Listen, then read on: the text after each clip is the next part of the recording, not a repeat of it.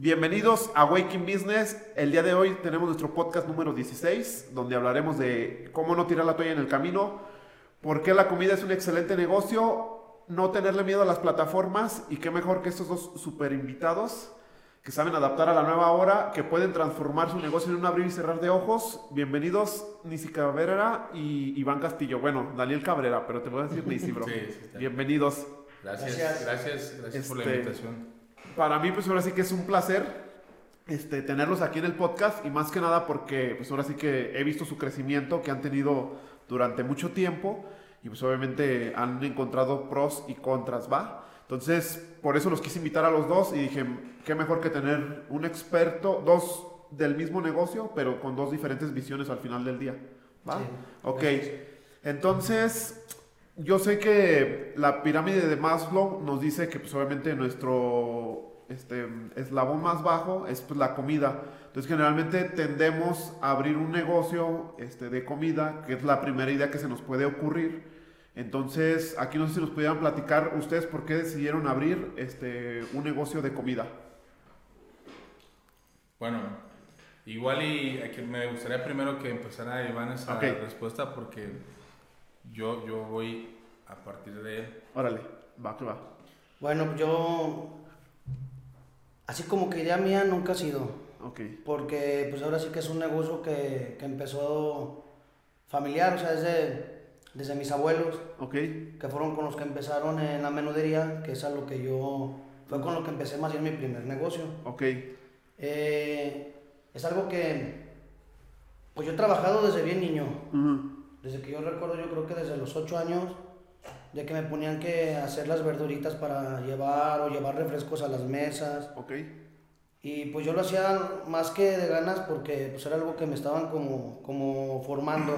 Era como un tipo, bueno, una educación que me estaban dando mis papás, pues para yo tener, se puede decir que un oficio, que es lo que ellos hacían y pues, pues es la herencia que te están dejando, pues como una educación, aparte de la escuela, porque nunca me negaron la escuela, ok, o sea, tener un oficio que, que, que vendría siendo estar en un negocio, aprender lo, lo que ellos hacen y de ahí yo ya saber si, si quiero seguirle o no. ok, Ese fue la primera, o sea, eh, empezar ahí fue por, por casi casi porque fue lo que me enseñaron. Ok, y te iba a decir, Iván, ¿tus abuelos para ti eran alguien como de respeto o cómo los veías o ellos cómo te educaron? Porque al final del día, pues todos tenemos, podemos tener un familiar, pero ¿por qué en ti marca una diferencia? Sí, de respeto. Bueno, yo a mi abuelo no lo, no lo conocí. Ok. Él falleció cuando yo nací, al mes, al mes Ok. en que yo nací, Ok, él falleció. Pero quedó mi abuela. bueno, Y mi abuela sí fue como de mucho respeto y jerarquía, porque pues ahora sí que, pues era la que mandaba. ujú, Porque ella fue la que le hereda pues el trabajo a mi mamá. Y pues mi mamá podía hacer y deshacer en el negocio, pero pues realmente pues al, al principio pues a la que tenía que tomar en cuenta era mi abuela. ok, Ya después ella fue la que como que se encargó de eso. Y pues ya mi abuela ya pasó a, a nada más como a recoger frutos de lo que ya había trabajado. ok. Pero sí, para mí pues mi abuela fue pues la que empezó todo eso. O sea, desde mis abuelos. Órale, y algo que me sorprende, bueno, porque te conozco lo de la menudería, la costumbre y conozco a, a tu familia, es que cada uno se dedicó a lo mismo. Obviamente tenían las bases de sus abuelos, cada uno se dedicó a lo mismo y nunca tuvieron como conflictos, ¿verdad? Pues no, de hecho, es algo que, que en- ahorita, por ejemplo, que mi mamá es la que, la que pues, sigue siendo dueña pues, de la marca, Ok, es algo que he cuidado mucho. Cuando alguien quiere emprender un nuevo nego- negocio de lo mismo, pues en un- abrir un nuevo local, ella trata mucho de que no, no estemos en la misma zona para no pelear. Nos, nos, nos pone como un tipo de reglas para que todos demos los mismos precios, la misma calidad. O sea, para que sea una competencia sana también entre nosotros. exacto. Y aquí, Iván, cuando tú empezaste, me llamó mucho la atención que dices, me pusieron de mesero, ahora sí que, pues Mm. obviamente, acomodar. ¿Tú recomiendas que cuando alguien va empezando conozca desde cero, o sea, de- que se meta hasta, ahora sí que hasta la cocina, este, para que conozca el mercado? Porque luego suele pasar que te dices, ah, pues a mí me mejor el negocio, ¿no? Yo nomás dedico a mandar, ¿no? Y siento que se pierde mucho ese, el amor por los clientes y el amor al producto, ¿no? Pues tienes que saber de todo porque realmente, pues hablando de fugas, una de las principales fugas en, en un negocio de comida, pues es el, es el personal. Mm. Si tienes una, una persona que esté trabajando contigo y no cuida el negocio, no cuida el cliente, o sea, desde ahí estás perdiendo todo. Entonces, si tú no sabes ser un mesero, ¿cómo puedes decirle al mesero cómo haga las cosas? Ok. Si no sabes lavar platos, ¿cómo le puedes decir al que lava los platos que te dé un plato limpio? Ok. O sea, van a hacer lo que ellos quieran y tú no te vas a dar cuenta. Entonces, realmente tienes que saber de todo para poder exigir. Órale. ¿Y exigir qué? Pues exigir lo que tú le quieres dar a tus clientes. Entonces, sí es necesario saber de todo. Ok, y si ya te dejaron el negocio, Iván, ejemplo, nada más para... Hay personas que luego piensan que a ti te va diferente que a otros. ¿Qué recomendación le darías a alguien que ya le dejaron el negocio pero no sabe nada de cocina? Pues que contrate a alguien que sepa. Ok, ok, Contratar a alguien que sepa y delegarle lo que tiene que ser, pero pues estar al pendiente de esa persona que está delegada de hacer todo. ¿no? y que se meta desde a mesero. Que Pues se sí, que se enseñe a hacer de todo, pues tiene que tener una base. Ok, va que va. ¿Y tú, Nisi? Ahí te va, mira. Mi familia ya se había dedicado en algún tiempo a esto de los restaurantes. Ok, Llegaron a tener uno allá en Vallarta, pero pues sí fue como que algo difícil para ellos porque me decían que este que era un negocio muy pesado Ujú. y todo. Y cuando pues yo siempre ya estábamos aquí en León, tuve la idea de tener mi propio negocio. Ok. No sabía qué, pero yo quería hacer mi. Y pues por la relación, la amistad que tenía con Iván, dice, bueno, pues es que la comida está, es buen negocio, ¿no? Que lo Ujú. puedes decir en la comida se les acabó el margen. eh, eh, ajá, sacas, tienes buen margen y todo. Y, y seguido hacíamos nosotros mariscadas en tu casa. Ok, Seguido nos traían marisco y, y, y preparábamos, invitamos a, la- a los amigos y dije, bueno, pues ¿por qué no poner un restaurante de mariscos? Incluso cuando empezamos con esto, y Iván fue el que me ayudó a encontrar un, un local, ahí nos, nos salimos los dos, Ok. ayúdame a buscar un local y lo encontramos y es donde iniciamos este proyecto de, de Bora Bora. La verdad yo no sabía nada, nada de lo que es un restaurante, ni la mesereada, ni, el- la ni cocinar, ni el- nada del servicio, ni el control, absolutamente nada. Pero pues bueno, teníamos la actitud, que es lo, lo es que lo cuenta. ¿no? Exactamente. Y este, cuando empezamos, yo me acuerdo que todavía me decían, es que no sé por qué te hicimos caso de, Eh, de ponen- esto, porque yo le pedí apoyo a mi mamá al inicio de que me ayudara, que me diera sus recetas, que me ayudara a cocinar Ajá. y pues obviamente ya para ir enseñándole a los cocineros o a la gente que fuéramos contratando, pero al principio pues éramos nada más un equipo muy, muy pequeño. Ok, Y, este, y bueno, pues todo esto fue creciendo. Yo un día tuve un, un hasta se va a escuchar medio, medio mamón, pero tuve un sueño y, Ok. y así como visualicé el, el Bora, pues así más o menos empe- empecé, que fue un concepto diferente. A lo mejor aquí siempre la gente decía, bueno, es que unos mariscos, Sí. música de banda y, y todo eso. Entonces yo, yo cambié un poquito eso y, y la, desde la música que ponemos eh, tratamos de, de- de poner una música más agradable para que la gente esté disfrutando de un buen ambiente, una buena bebida, unos buenos platillos y que el lugar también no nada más se- este, no nada más es como el ambiente, todo lo que creas con los diseños que por ejemplo Conex nos ha hecho para crear un ambiente o crear una experiencia diferente a Entiendo. nuestros clientes que sea un ambiente playero, etcétera, pues se ha ido creando poco a poco. Cuando empezamos ya a trabajar en el restaurante, pues es más, casi que ni una michelada te sabía preparar. Ok, y fue cuando dije lo que platicaba hace rato Iván, tienes que saber de- hacer de todo porque si no, pues no te van a estar chamaqueando. chamaqueando. Y pues me empecé a, a involucrar más desde, como dice, lavar los trastes, a atender a los clientes, preparar bebidas. Cuando un cocinero se me va, dije, pues ¿qué voy a hacer? No puedo estar batallando con los cocineros, tengo que aprender a, cocinar. a cocinar y hacer mis propios platillos. Y entonces me empecé a meter más tiempo en la cocina y hasta el día de hoy pues sé preparar todos los, los platillos que vendemos. Incluso ya, ya me involucré más y, y ya, ya yo empiezo a, oye, que vamos a hacer un nuevo menú. Yo empiezo a, sacar, a meter los nuevos platillos, las nuevas ideas Ujú. y, y pues creo que ha funcionado hasta ahorita. Pero sí, sí ha sido un proceso Pues no es fácil, la verdad, como cualquier negocio no Exacto. es, no es fácil y hemos tenido altas y bajas, pero seguimos adelante. Exacto, muy bien. Y sí, fíjate que a mí me llama mucho la atención porque cuando yo te conocí, obviamente que abriste el restaurante, a mí se me hizo como muy astuta tu jugada. A lo mejor yo no conozco como la parte porque yo veía que mucha gente te decía, oye, vamos a, este, a cotorrear. Este, o vamos a tal lugar. Entonces yo dije, pues Nisi lo que dijo es pongo mi restaurante y les digo a mi gente, aquí estoy, vengan a visitarme. Y así se empezó. No sé si esa fue una jugada o simplemente yo lo noté.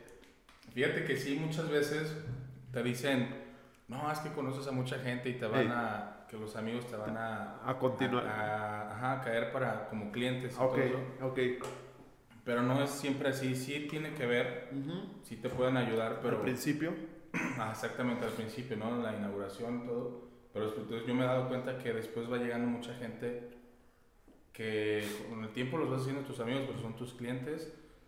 Y yo he hecho muy buenos amigos como que son que empezaron como clientes y ahorita somos tenemos muy buena Relación. amistad. Ok. Pero sí, este, sí me di cuenta de eso, de, de que al final de cuentas tú tienes que no enfocarte tanto en, en esa parte de que vengan tus amigos, ¿no? Ok. Tienes que buscar clientes, Ok. este, clientes potenciales que vayan y te consuman no por, por ti, sino porque por tu que esté rico, por el servicio, porque el día de mañana si tú te sales del restaurante o te dedicas a otra cosa y ya no estás ahí, pues entonces ya no van a ir tus amigos. Exacto. Tienes que, que hacerlo un negocio que jale por, Por sí por solo. Está excelente. Y otra cosa, ahorita que estás hablando de las inauguraciones, es algo que yo recomiendo mucho a nuestros clientes, porque luego, por decir, van emprendiendo y se salen y ponen el, el local o el... cual- eh, bueno, hablando de comida, pones la mesita, pones la lona y quieres que te lleguen automáticamente los clientes. Y digo, sí, bueno, yo veo que tú haces muy buenas inauguraciones y recomiendo mucho porque a veces hasta tu familia ni siquiera sabes lo que vendes porque le tienes como ese miedo de decirles, ¿no? Entonces, o tú, o cómo te ha ido con cada que haces una inauguración. Claro, una inauguración yo creo que sí es una parte muy importante de cualquier negocio, como tú lo dices, para que sepan qué es lo que estás vendiendo. Y además, en el caso del restaurante, también es, si vas a estar regalando muchas cosas, vas a dar cortesías tanto de bebidas o, o algún platillo, ¿no? Ok, Pero también es para que mucha gente te apoye, como los amigos ahí, los Exacto. ¿sabes que voy a abrir un restaurante? Vente, te echas unas cheves, yo te invito a una cheve, pero también pruebas lo que vendo exacto. Y a lo mejor te apoyan un poquito con, con su consumo Ujú, y tú recuperas un, un poco de lo que has invertido, ¿no? A lo mejor ya te salió para sueldos, para renta, para etcétera, y a lo mejor es un respiro para, para el inicio de un, de un restaurante. Entonces siempre hemos nosotros, porque hemos abierto otros, otros negocios y buscamos hacer una inauguración y invitamos a, a mucha gente para, y en la inauguración es, buscas vender bastante para que te tengas un colchoncito para poder continuar exacto. y que la gente pruebe tus, tus productos. Sí, y den a conocer porque, este, te digo, luego me sorprende mucha gente que, pues, es decir, sale, este, un ejemplo de tamales y pone una olla en la esquina y pues obviamente dices, si te compran está bien, pero ¿qué estás haciendo para motivar a los clientes? O sea, una Claro. inauguración no te cuesta y te sirve como apoyo. A lo mejor hasta te dicen, ¿sabes qué? El de rojo está muy bueno, el verde no Sí, está tan bueno. Y te van ayudando a generar y creo que te inyecta pilas y energía para volverte a poner. Es más, hasta por el hecho de generar un contenido para tus redes sociales, Ok. puedes, este, ya haces un video, un video ese día. Para hacer escándalo. Ajá. Exacto. Sí, y, y, este, ya haces un, un video de la gente que va, de que se ve lleno, y pues eso la gente le atrae también. Oye, vamos a ese lugar, se ve que está rico, va mucha gente. Aunque fue la inauguración, pero, Ajá. pero tú te agarras de ahí para generar contenido. Está excelente. Entonces, Nisi, ¿cuántos años tienes en el negocio? Estamos por cumplir ocho años ya. Está excelente. En 10 días cumplimos Unos 8 ocho años. Está excelente. Pues ahí nos estaremos dando una vuelta. Sí, vamos a hacer, ya sabes, como siempre, una, una fiestecita. El año pasado no se pudo por la pandemia. Este año la vamos a hacer, obviamente, con los cuidados correspondientes. Exacto. Tú, Iván, ¿cuántos años entonces tienes? O sea, desde chiquito empezaste, pero que tú digas, yo por mi propia cuenta, como yo por mi propia cuenta más de 10 años. más de 10 años. Sí. Ok. ¿Y cuál sientes que ha sido la etapa más complicada del negocio? Mm, ¿Del negocio en qué aspecto? O sea, ¿para mí o...? Para ti, o sea, que tú digas, este, ejemplo, yo creo que muchos nos pegó lo de la pandemia el año Ajá. pasado, pero por decir, yo lo vi como un aprendizaje y que uno siente que dice, pues de aquí, ¿cómo voy a salir, no? O sea, que a veces hasta dices, no tengo ni para la renta. Entonces, muchas veces ve la gente y dice, ah, pues es que Iván, el de la menudería, le va muy bien porque todos los domingos hay, pero no conocen el detrás de cámara. Por ejemplo, bueno, en mi caso, el, el negocio pues, está muy socorrido, bendito sea Dios, ¿Ok? los domingos. Ok. Pero de lunes a sábado, eh, no tengo la gente que la gente ve un domingo. Ok. Incluso yo de lunes a, a sábado no saco a veces ni los gastos Ok. que me genera estar abriéndolo diario. Ok. Entonces, para mí, como, como tú lo dices, el domingo me va muy bien y tengo para, para sacar todo lo de la semana, Ok. lo del domingo y la ganancia. Ok. Pero cuando empieza la pandemia, el domingo me bajan a mí a un 30% las mesas. Mm, Entonces, bajando ese 30% de, de mesas, pues entonces ya no puedo yo solventarlo de toda la semana. Ok.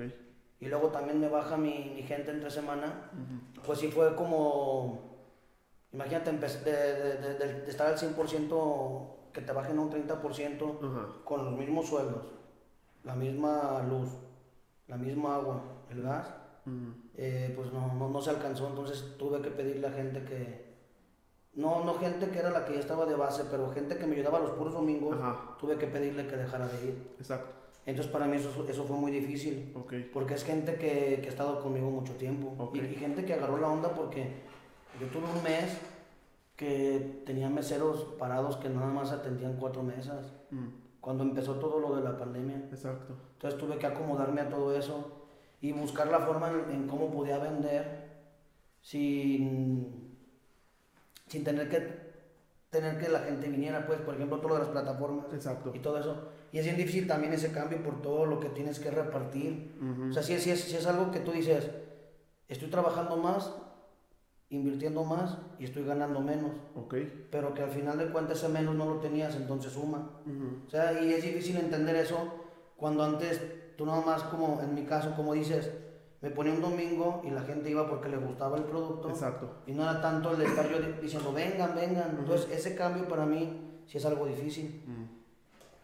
Entonces ha sido lo más complicado que se te ha Sí. Ok. Porque te digo, la gente no, no, no, no, no va a tu negocio como estaba acostumbrada. Ok. Y, y el tener que buscar formas para vender más, pero que era antes que no lo hacías, pero en todas estas formas pues tienes que invertir y repartir. Exacto. Entonces eso es difícil. Sí, sí, es O sea, complicado. es como decir, voy a trabajar y aparte tengo que darle dinero a otras personas que ganen por mi trabajo. O sea, ese cambio es muy difícil hasta que después ya lo empiezas a entender.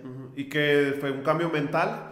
¿O qué, qué es lo que, o un cambio de bolsillo? ¿Qué es lo que más te dolió? El cambio mental. Ok. Ok, El cambio mental porque de hecho en el bolsillo sí se refleja. O sea, sí te ayuda. Ok. Pero mental es el decir, ¿por qué le tengo que dar a alguien por algo que yo estoy haciendo? No alcanzas a comprender al principio eh, el por qué le tienes que dar un porcentaje a, a, a una plataforma. Ok. Dices, ¿por qué si yo estoy haciendo todo? Yo, yo, yo doy el empaque, Ok. yo doy el producto, Ujú. Eh, yo tengo que meterle mi imagen, aparte me cobran por meterme en la plataforma y aparte ellos tienen que llevarse igual o, o más ganancia que yo. Y luego dices, bueno, lo mejor es por la logística de llevar el producto. Dices, bueno, pero también al cliente se la cobran. Entonces, ahí, ¿por qué? ¿Por qué lo tengo que hacer? Órale. ¿Por qué tengo que repartir lo que, lo que yo estoy generando con ellos? Pero ya después cuando empiezas a ver todo lo, Los lo que beneficios. abarca una plataforma y todo, pues es bueno. Sí cobran un poco más de lo que deberían, pero pues sí ayudan. Y pues mientras es la única opción que hay, pues hay que darle y a buscar otras. Exactamente, buscar otras alternativas. Y a ti, Nisi, ¿cómo ves? ¿Qué qué es lo más complicado se te- que se te ha hecho? Mira, por- hablando de la pandemia, yo creo que de cierta forma no, no me fue a lo mejor tan mal como yo como pues, lo, llegué, lo llegué a, a pensar o, o como vi a otros restaurantes. Yo creo que a lo mejor hasta el contrario. es- me estuvo cuando empezó la pandemia, yo pues me llegué a sacar de onda. Ok. Dije, ¿qué va a pasar? te asustas un momento, pero bueno, pues también no somos unas personas que se queden cruzados de brazos a esperar a ver qué pasa. Entonces, eh, nosotros ya estábamos preparados con, con plataformas. Eh, con todas las plataformas que estaban en el mercado ya las teníamos contratadas desde antes que, que iniciara la pandemia y, y, pues yo lo empecé a notar, fue muy raro porque empezaron a cerrar algunos restaurantes porque ya no vendían lo mismo y nosotros con la incertidumbre de qué iba a pasar, pero yo veía que empezaba a llegar más gente al restaurante entre semana, no sé si porque ya habían cerrado más negocios y empezaban a llegar a visitarnos más clientes. Ok. Y después las ventas por plataformas se empezaron a incrementar. Sí llegó un momento en el que ya cuando esto se puso más complicado, sí bajó. Incluso nos cerraron una semana, este, fiscalización nos cerró una semana por, pues sí, porque era, teníamos solo que podíamos vender para llevar. Y aún así esa semana que cerramos, vendimos casi lo mismo que, que una semana normal, pero porque no nos quedamos cruzados de brazos. Tenemos todas las plataformas, pusimos promociones de que si pasabas por tu, por tu, producto. producto, te hacíamos un descuento o que teníamos nuestro propio servicio a domicilio. Y aparte, ¿eres muy activo en redes sociales? Sí, hicimos paquetes este, para la, la, gente que también le saliera más económico todo esto. Y, y como dices, estamos activos, muy activos en las redes sociales donde promocionábamos cómo nos estábamos cuidando para, para esta pandemia y, con los colaboradores llegaban a sanitizarse, les hacíamos la, checar temperatura, etcétera, el gel, lavado de manos, etcétera. Y pues la gente se sentía en confianza de eso y seguían comprando. Hoy en día las, las plataformas nos han incrementado exageradamente yo creo que, híjole, hablando de, pedidos en un día, te puedo tener más de más de 65 pedidos en un solo, en un fin de semana, un domingo. Ok.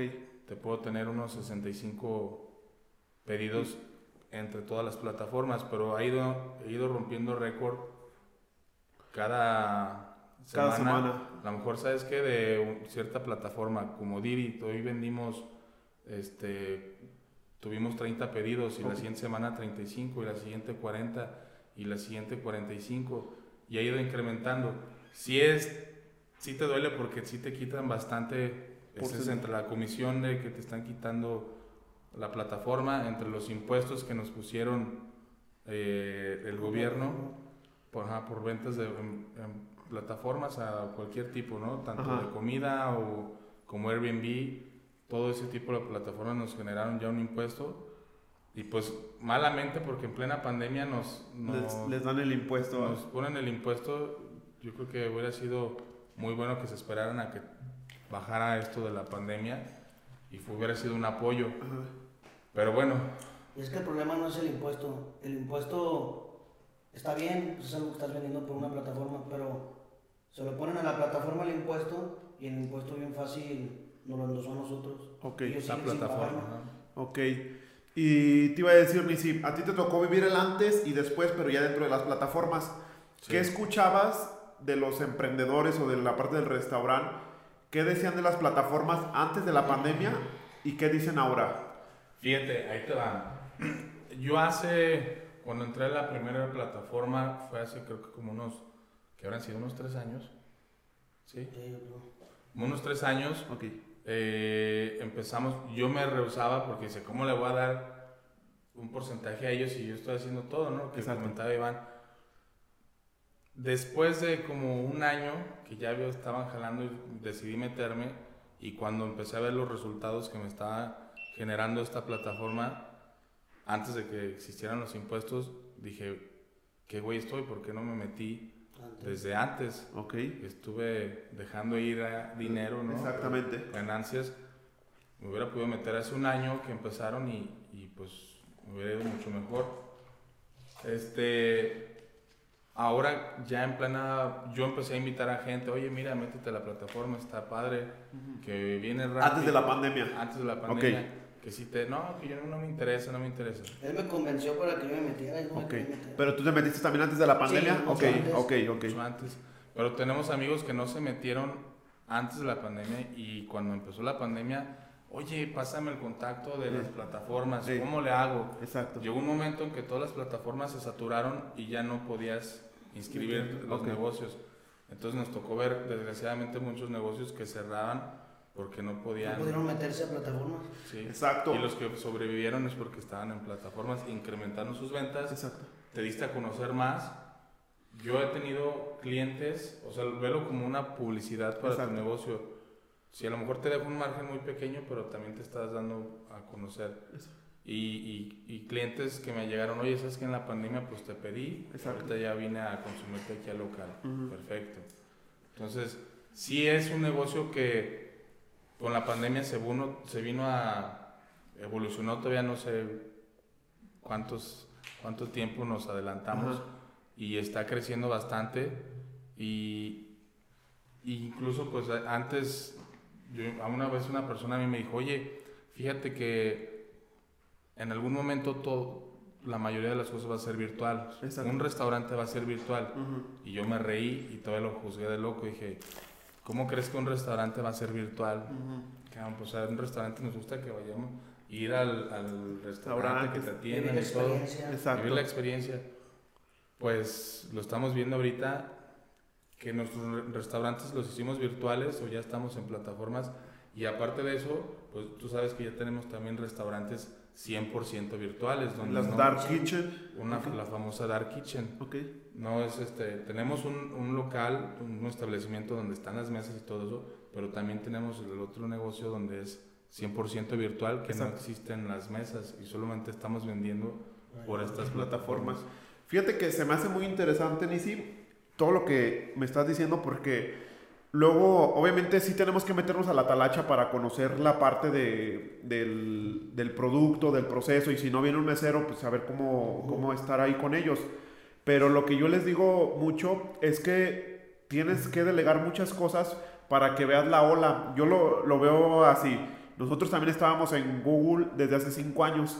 Entonces en su momento también todo el mundo decía, no, pues es que eso que eso no pagas. O sea, yo no tenía competencia, o sea, yo estaba virgen eh, este, en esa plataforma. Y cuando yo lo veo así, hace cinco años apenas estaba formando la, la ola, ¿no? Entonces apenas se va formando y cuando pasó la pandemia tronó y es lo mismo que les pasó en las plataformas, o sea, truena y pues ya en la ola, tronándote la ola, ¿qué pasa? Pues te agarra como sea, ¿no?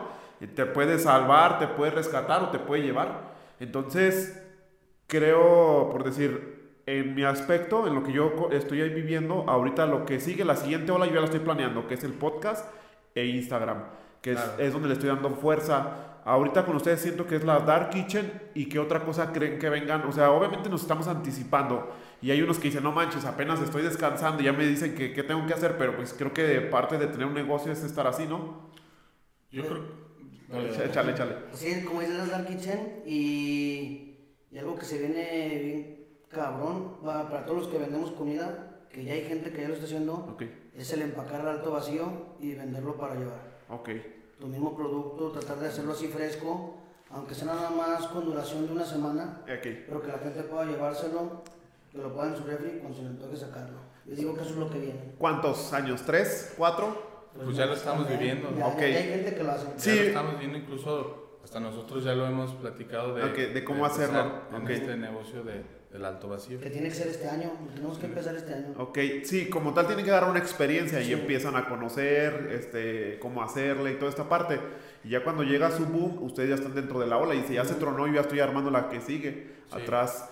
La Dark Kitchen y el alto vacío en el producto. ¿Y hay Sí. alguna otra recomendación? Sí, y que también ahí hemos estado, ya, ya estamos involucrados, pues estamos viendo el crecimiento de las plataformas, Ok, de todo lo que es Internet.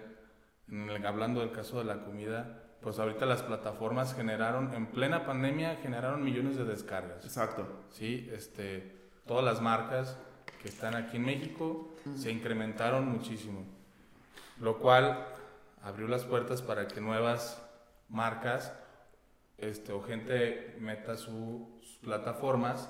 Entonces hay mucho mercado el cual atacar y no- nosotros nos están invitando a una nueva plataforma de comida Ok, y este ¿cómo se llama? se llama Menú Local, Ok, 100% mexicana Bueno, y mucho más barata que las que tenemos ok, hoy en día. Entonces, eso es muy atractivo para nosotros los restauranteros oye, me estás cobrando el 45% y llega Ajá. una nueva y te cobra el 15%, Ok. pues te vas a ir con esa. Va- vamos a poner un ejemplo, Nisi, porque luego, por decir, yo he notado que, ejemplo, le estoy platicando al público en general, le digo, oye, tengo un podcast y así, y le platico todo.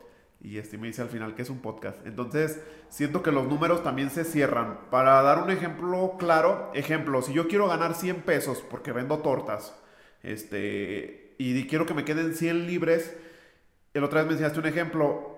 ¿Cuánto lo tendría que dar en Didi? ¿Cuánto lo tendría que dar en Uber? Bueno, si se puede. ¿Y cuánto lo tendría que dar en menú local? Claro. O no sé si tengas tú otro ejemplo, porque me acuerdo que me enseñaste uno. Mira, yo por ejemplo, yo lo he estado pensando. Nosotros pues sí le subimos bastante en, en las apli- aplicaciones de Didi, Ok. Uber y Rappi, porque es mucho el, el ma- el- la comisión que te están cobrando. ¿no? Ok. Acá con menú local dices, bueno, a ver, es un 15% o hasta un 12%, 12% el que te están cobrando. Los impuestos. En, más impuestos en Didi, en, Ok. en- pero acá en menú local están viendo una estrategia donde este, no te cobren los impuestos. Ok. Que los puedas deducir más directamente tú sin que se los quede la plataforma. Órale. Porque hay que aclarar, las otras plataformas te cobran el impuesto, pero no te dan chance de deducirlo. O sea, Ok. ellos se lo quedan y, y si ellos quieren lo deducen. Y si no, no. Exactamente. Sí, es un business que ellos están haciendo. Sí, o sea, están ganando cuatro veces más que tú. Ok. Yo he pensado la siguiente estrategia para utilizar como en menú local. A ver, si en, si en Uber, Didi estoy dando más caro, la gente está pidiendo, Ok. prefiero dar mis precios reales en menú local este, para que la gente prefiera consumir La a- incentives a que vaya allá. Ajá. Ok. en menú local, que pida más por menú local porque te va a salir más barato, son los precios reales de, de nuestros menús. Ok. Entonces yo prefiero, ahí es como si le estuviera dando un 12% de descuento o un 15% si quieres, Ok. Pero pues no contra un, un 45% o incluso a veces hasta más. Ok, entonces, ejemplo, si voy a meterme a menú local, yo tendría que dar mi producto para que me queden 100 pesos en 112, un ejemplo, aproximadamente. Mira, O- o, veas, a ver, yo entendí más o menos tu pregunta, mira. Ok. Hace cuenta que ve, si yo vendía un plato Ajá, en, en mi precio normal, en 100 pesos, exacto. Yo cuando me meto a las, a las plataformas te dicen, tienes que meterlo al mismo precio que tu negocio. ¿Por qué?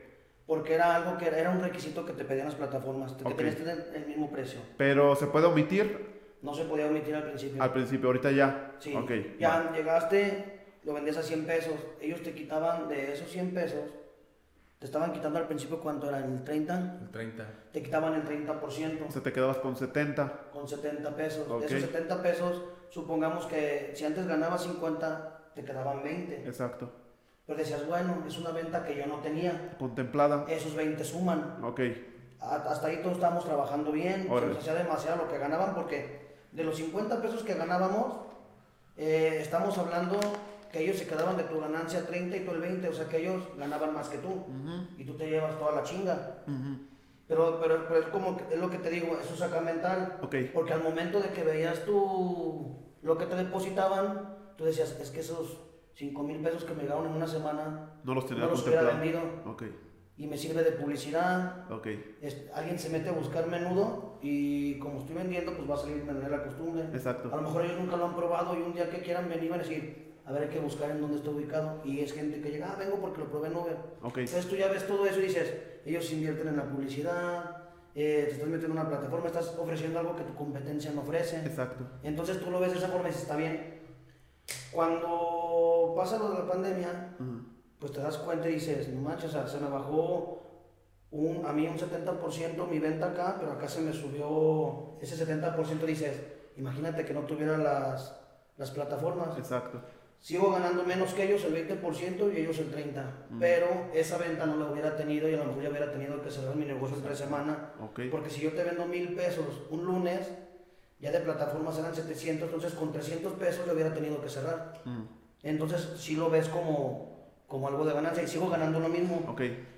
Cuando ellos meten lo del impuesto, o sea, te, te están cobrando casi un 45%, 47% Exacto. de tu ganancia. Entonces ya no te sale. Ujú, De los 50 pesos que ganaba, ya nada me van a dar 3 pesos. Entonces estoy trabajando para ellos. ¿Qué haces? Pues lo, lo que hicimos casi la mayoría, subimos un 35% de nuestro producto Ok. para poder tener la ganancia, porque ellos todavía van a seguir ganando más. Ujú. ¿Sí me entiendes? Sí, sí. Entonces eso fue lo que tuvimos que hacer más o menos. Por eso mucha gente dijo, no manches, están haciendo ricos con las plataformas, los negocios ahorita con la pandemia. Ok. Pero pues ellos no saben esa, esa cosa que nos, que nos quitan. Por ejemplo, si yo de, de 100 pesos lo subí a 135, o sea, me están quitando de los 135 el 45%. Ok. Entonces mi ganancia sigue siendo menos que el principio, menos de los 30 pesos. Ok. Sí, sí, sí. me Sí, sí, sí, sí te entiendo. O sea, ejemplo, para que me queden los 100 pesos, es que la vez pasada, más que nada quiero hacer el ejemplo porque Ah, ahí ahí te te va. va. Yo noto mucho que cuando ponen comida, luego dicen, pues es un ejemplo muy básico, el taquero los da en 10 las tortas, yo las voy a dar en 9. Y dicen, no manches, si el taquero está mal costeado, tú ya valiste, ¿me explico? Sí. O sea, y luego por decir, dices, todavía me voy a meter a la plataforma y en la plataforma las voy a dar este, igual y si el de acá estaba costeado, entonces haz de cuenta, estás trabajando realmente para la plataforma. La Sí. plataforma no te está investigando cómo da los precios. Simplemente te está diciendo cómo lo vas a cómo vas a poner tu producto dentro de nosotros en un empaque bonito, ¿no? Ahí te va como está eso, Zaret. Que muchos tuvimos el error en, esta, en estas plataformas Órale. de hacerlo.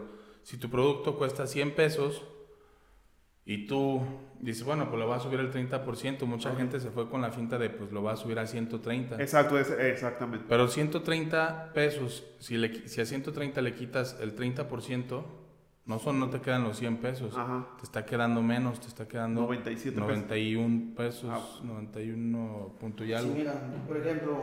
Entonces de- no tienes que darlo en 130, lo tienes que dar como en 140 y tantos Ok. para que el 30% que te quiten te, te queden tus 100 pesos libres. Exactamente. Tienes que aumentar el 30%, pero después de los 100 pesos libres. Exacto. Sí, porque luego ese es el ejemplo que quería llegar. Ajá. Porque luego les cuesta trabajo como los números, ¿no? O sea, Sí. una vez conocí un taquero que dijo a 10 todo porque no quería meterse en pedos de matemáticas y como emprendedor, pues realmente tienes que saber todo. O sea, no puedes decir, voy a dar a 10 los tacos, las quesadillas y las tortas, ¿me explico? Sí. Porque y le dije, ¿cuál es tu lógica? Y me dijo, no, simplemente porque, por ejemplo, me dicen cuatro cosas y yo digo, son 40. Entonces, digo, pues no te gastas lo, no te gastas lo mismo en una torta Un bolillo te cuesta 3.50 y una tortilla de cuántos centavos te cuesta. Exactamente, entonces era como algo ilógico. Y digo, pues sí te tienes que saber a conocer, o sea, te vas a meter a las plataformas, tienes que conocer tus números, ¿no? Ok, Pero, o pues... sea, para, para poder reco- recoger ese 30% que estabas ganando, tienes que aumentarle como el 35% a tu costo. Ok, Para que te salga el 30%. 42% creo. Bueno, ya con el IVA también 42. ok. Entonces, Aquí lo malo eh, es que así como la plataforma te cobra a ti el el- la comisión, tú dices, bueno, pues yo esta, com- esta comisión se la voy a cobrar a mi cliente. La vas Exacto. trasladando nada la vas trasladando. Y luego te dice la plataforma, ya hay impuestos, tú los tienes que pagar. Y tú dices, no, yo no los voy a pagar y también se los pasas a los clientes. Entonces va subiendo todo y al final de cuentas el más perjudicado o el que paga los platos rotos es el cliente. es el cliente, porque si ese platillo le iba a costar 100 pesos, pues ya se la ensartamos con 150 pesos. sí, pero fíjate, Nisi, bueno, haz de cuenta, te voy a decir como mi experiencia como usuario.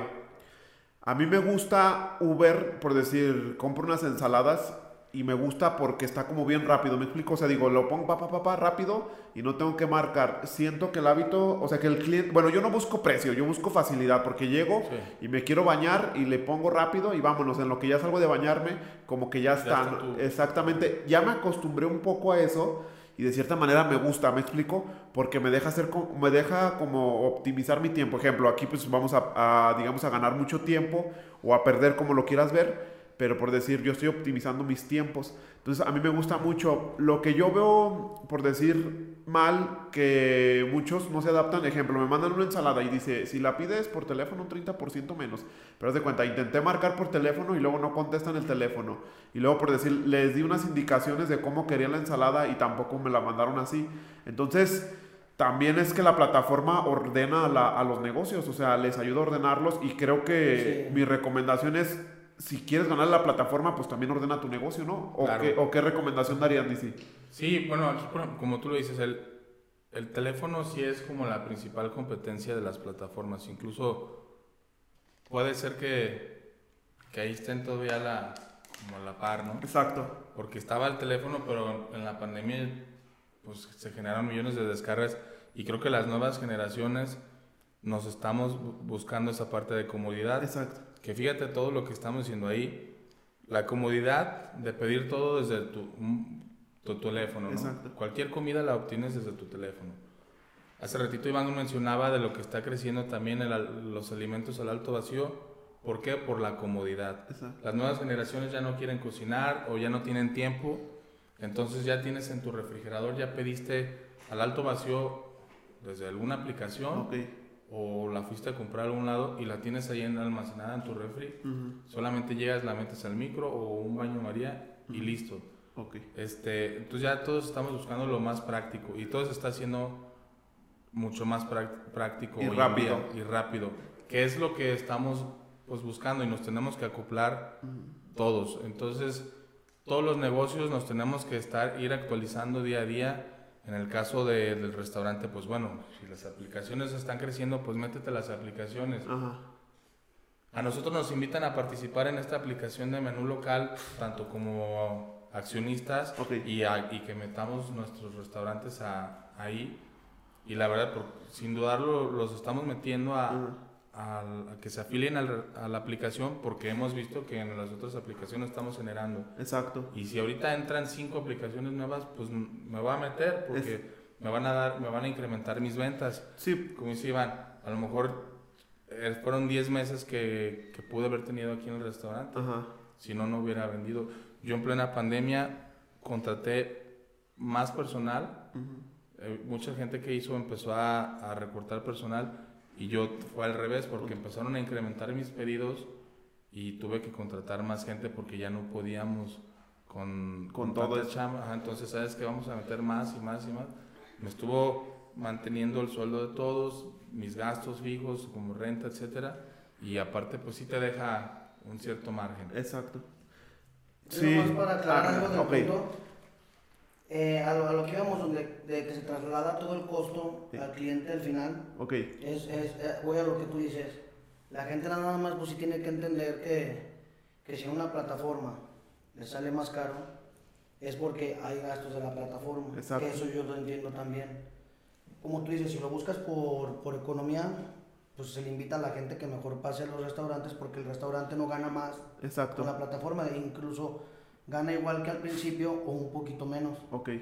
Pero si buscan la comodidad, las plataformas están excelentes y estamos para servirle en todas las plataformas, porque ese, ese es el, el- el- bueno, el, el punto al que yo creo que quería llegar. Sí, sí, sí. Que, que, o sea, la plataforma sí, si tú buscas comodidad y buscas un buen servicio, las plataformas están para eso porque están bien diseñadas para que llegue todo como debe de ser. Exacto. Y bien fácil para si algo no te gustó, si llegó mal, lo, lo reportas, te regresa tu dinero, todo está bien sencillo. Exacto. Pero si realmente un día buscas algo más económico o quieres apoyar más al, al restaurante que gane un poco más y tienes chance, pues el chiste es mejor hablar y pasar por él. Exacto. Sale más barato y es el, es el mismo servicio. Exacto. Ahora sí que depende de cómo quiere el cliente. Sí. Y como dice Iván, la, la verdad, ahora que nos hemos involucrado más en esto de las plataformas, este, te das cuenta de todos los gastos que, que llevan, no solamente, ay, pues que se están quedando con todo. Sí, Exacto. y sí te duele, tú como restaurantero te dices, me duele el 30, 40, 50% que me están tumbando.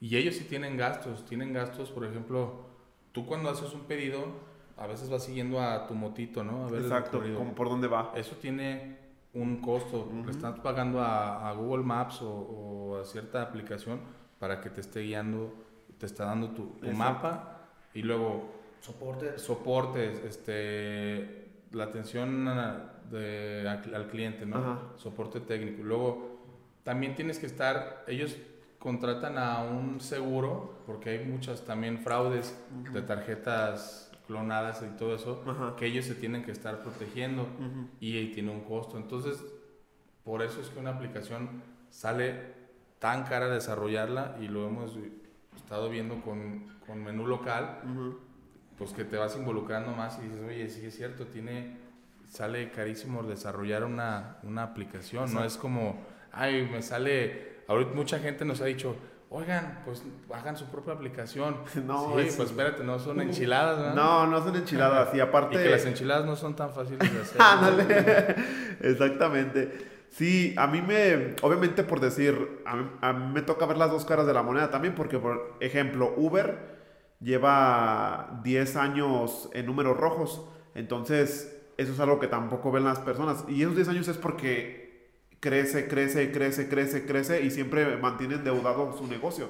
Entonces imagínate, yo digo, si las plataformas desapa- desaparecieran, pues obviamente también desaparecerían muchos negocios. Entonces, simplemente es adaptarnos. Obviamente a todos nos cuesta el cambio mental, porque dices, ¿cómo voy a estar pagando por eso o lo otro al principio?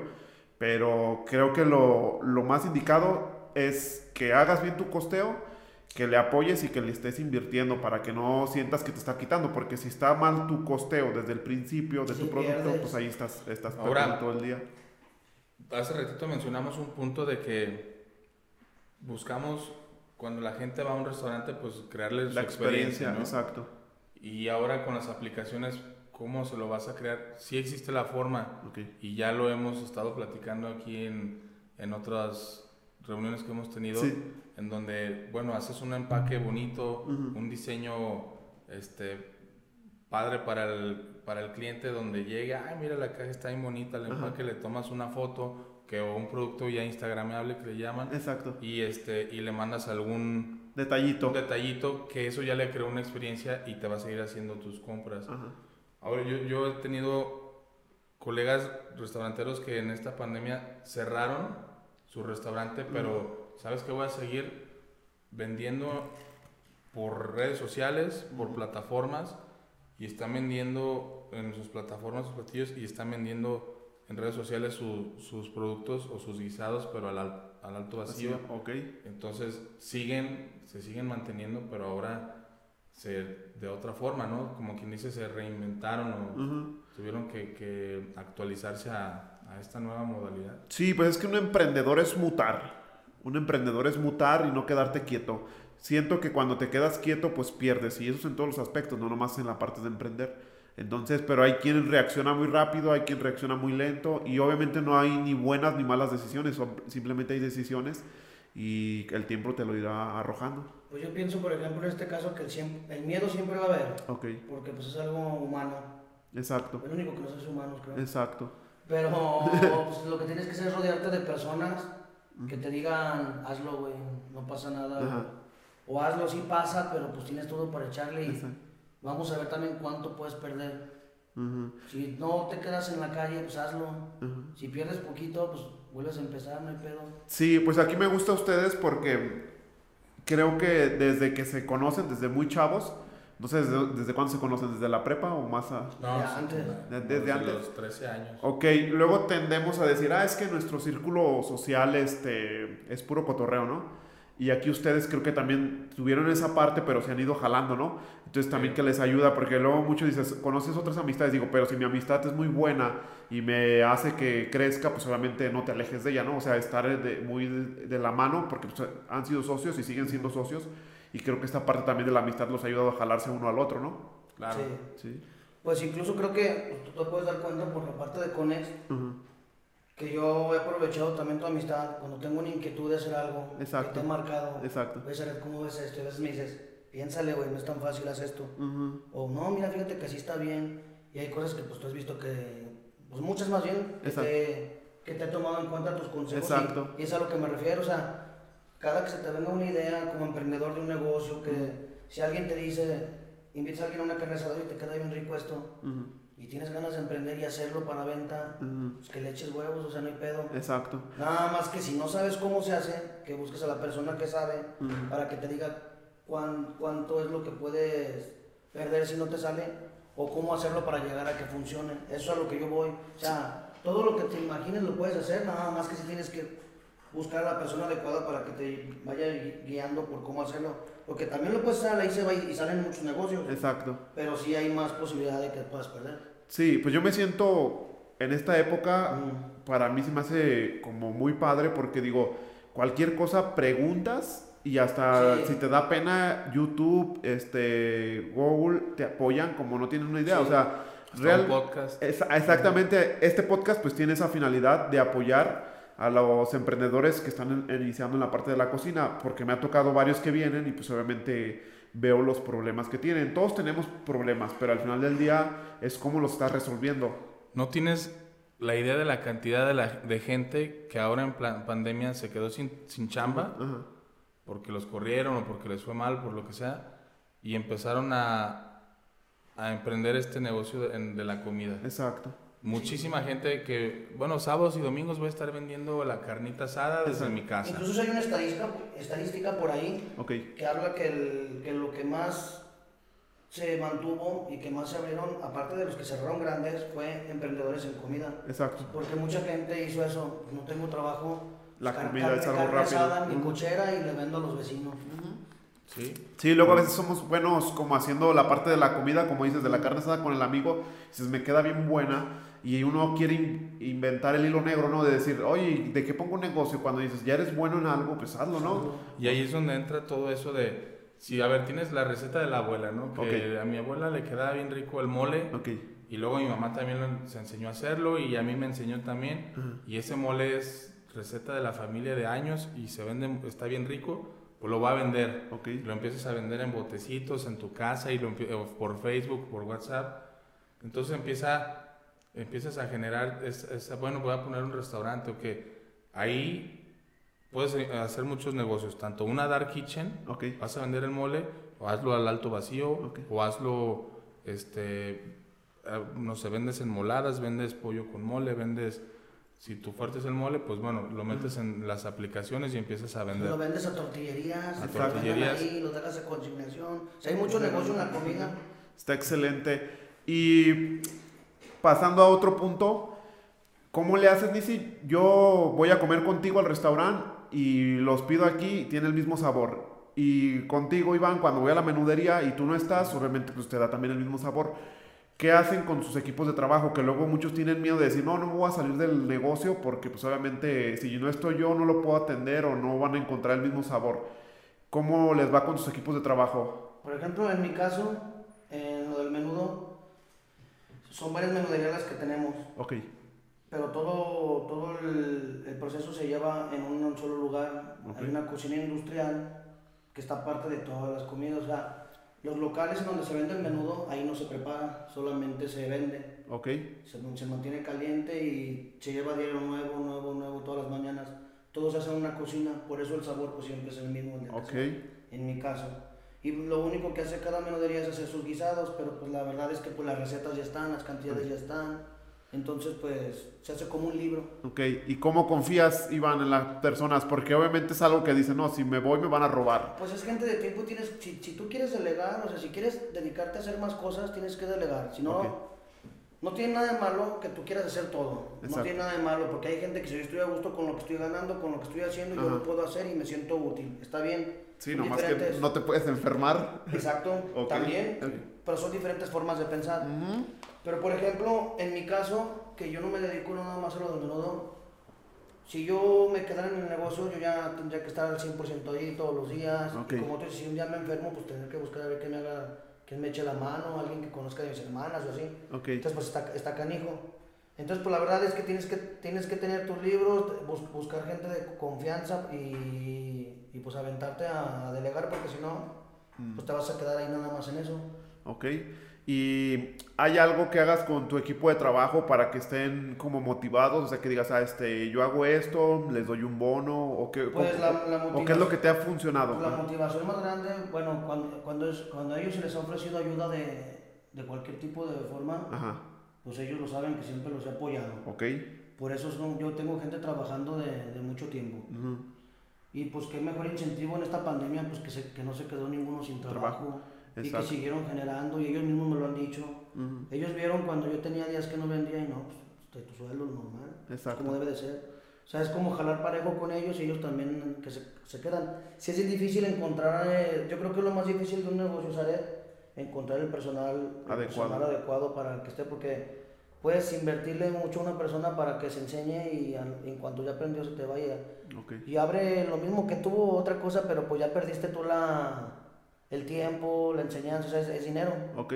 es lo más difícil, pero pues por eso encontrar una persona adecuada y estarlo incentivando pues es lo, lo, mejor para que tú puedas hacer otras cosas. Sí, y más que nada porque, bueno, contigo que tienen tiempo, las nuevas generaciones no duran tanto tiempo en, en, los negocios. Pues está bien que lo, que lo estés haciendo así, Iván, ¿va? Sí. ¿Y tú, Nisi, cómo lo...? Fíjate que yo ahí batallo un poco en el, o he batallado un poco en el tema de, de estandarizar todo. Tienes, sí tienes que, para un restaurante, estandarizar todo. Esa es la, la, la receta. La fórmula, la receta. Tienes que tener todo estandarizado. Pero como dice Iván, a veces encontrar un buen equipo de trabajo es complicado. Ok. A veces a mí, me, ahora en pandemia también, al equipo que tenía, me pues les dimos la, la seguridad de, ¿saben qué? Pase lo que pase, aquí va a seguir su, su trabajo, su sueldo, y pues este, todos vamos a, a, continuar. a continuar. Si nos tenemos que mover para puro para llevar, pues nos movemos, ¿no? Y nos, nos, actualizamos, pero aquí tenemos que seguir chambeando. Exacto. Ahora lo viví mucho en la pandemia que cuando se salió un cocinero, bueno, sí, por hay unos detalles que, que tuvimos, se sale el, que era el encargado de mi cocina y este puse un anuncio precisamente en mi página de, Facebook del restaurante. Cuando antes yo subía una publicación me llegaban tres solicitudes, algo así. Okay. Y en plena pandemia pongo el anuncio y pues me llegaron más de 150 solicitudes. Mucha gente que pues, los entrevistaba, no, es que perdí mi trabajo, pero sé cocinar, dame la oportunidad aprendo rápido, etcétera. Pero sí estaba buscando yo a alguien con más experiencia. Al mejor, pues obviamente. Y sí había mucha gente que llegó a trabajar, pero era conflictiva, etcétera. Entonces era un poquito difícil acoplarnos, pero todo se puede y, y se logró en este caso. Y llega, no falta el cocinero que llega y, oye, ¿sabes qué onda? A ver, este platillo sabe más rico si le metes esto. Mm. Y a veces ellos te lo dicen, perdón, a veces ellos lo hacen sin decirte. Y ya le empiezan a cambiar el sazón hasta que un cliente te dice, oye, ¿qué onda? Me supo diferente esto. Vas a revisarlo y es porque ese cocinero se le ocurrió que sabía mejor con eso o porque así lo hacía en su otro trabajo. Y dice, a ver, espérate, aquí tienes que respetar las recetas que tenemos. Si yo le pongo este un poquito de, pues no sé, de cualquier ingrediente, ¿no? Ajá. Este, le tienes que poner ese mismo ingrediente. Sí, porque si no ya me cambiaste el sabor, Vinici. Exactamente. si le pongo poquita tierra, pues pone poquita tierra. Exacto. Y, y, y, la gente es a veces difícil porque en la cocina se manejan como que mucho guerra de egos de yo soy mejor. Yo... Y más en la cocina todos se creen creadores. Exactamente, en la cocina es un, un rollo este plate. Siempre entran y las primeras dos o tres semanas son bien tensos, está bien intenso ahí porque este, eh, eh, yo soy mejor, no, que yo soy mejor, yo, yo tengo más experiencia que tú y empieza la guerra de, de egos, pero después de este tiempo ya se logra, si ya pasaron esa, ese tiempo ya hacen un perfecto equipo. Y eso lo he estado viendo muchas veces. No, mi, mi equipo de trabajo, gracias a Dios, también siempre dura bastante tiempo este, en el restaurante se sienten, ¿cómo los, los hacemos sentir a gustos? Bueno, un buen sueldo, yo creo que a veces no te quita el sueño si le por 100 pesos más, ¿no? Exacto. Este, Exactamente, por, por, así decirlo. Bonos, pues bueno, a mí me gusta también mucho, vámonos a desayunar todos, vámonos a, a reunirnos. Eh, hoy, por ahora que viene nuestro aniversario, vamos a hacer, yo les dije a ellos, ¿saben qué? Siempre les festejamos a los clientes. Ahora también quiero que nos festejemos nosotros. Nos vamos a ir un día a comer, a, desayunar nosotros, todo el equipo, y, vamos a, a, disfrutar nosotros. Entonces los vas motivando con, oye, que necesito apoyo porque estoy remodelando mi casita. Ok, te voy a hacer un préstamo cuánto ocupas, me lo vas pagando. Y entonces la gente se siente cómodo con, con eso. A veces mucha gente es abusiva también, entonces... No hay que llegar a, esa parte de conocerlos. Como dices, les das la mano y te agarran el pie, pero ahí yo creo que hay modos, vas conociendo a tu gente y vas sabiendo quién sí, quién no. pero siempre nos ha gustado apoyar a, a nuestro personal. Lo he visto con Iván, que también le apoya al 100% a su gente y acá en, en, nuestro restaurante igual la gente sabe que, que, cuenta con nosotros.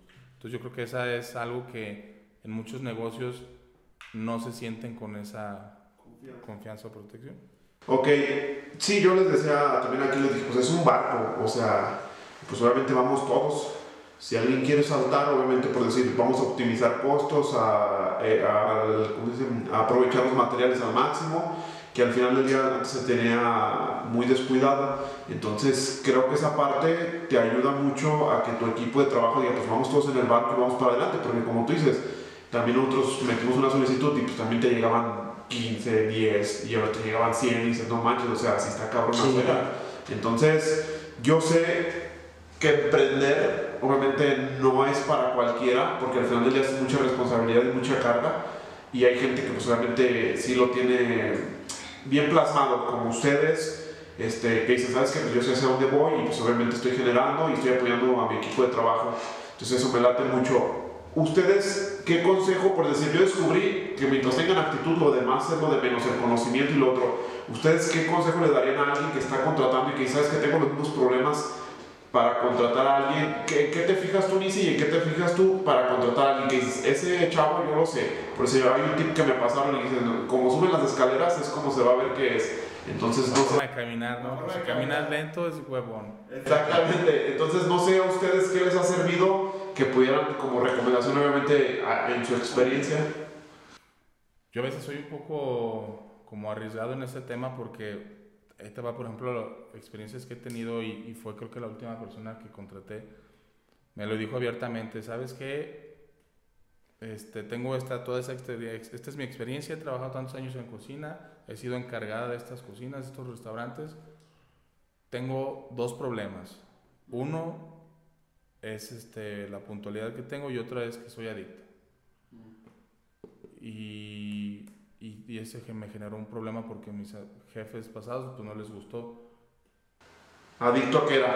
A, a una droga. Okay. Entonces, este, ¿por qué lo hacías? Empezamos a platicar un poquito más a fondo de eso, porque me dices que yo lo hacía para aguantar más, porque doblaba turnos, y, y, gracias a eso pude comprarme mi casita.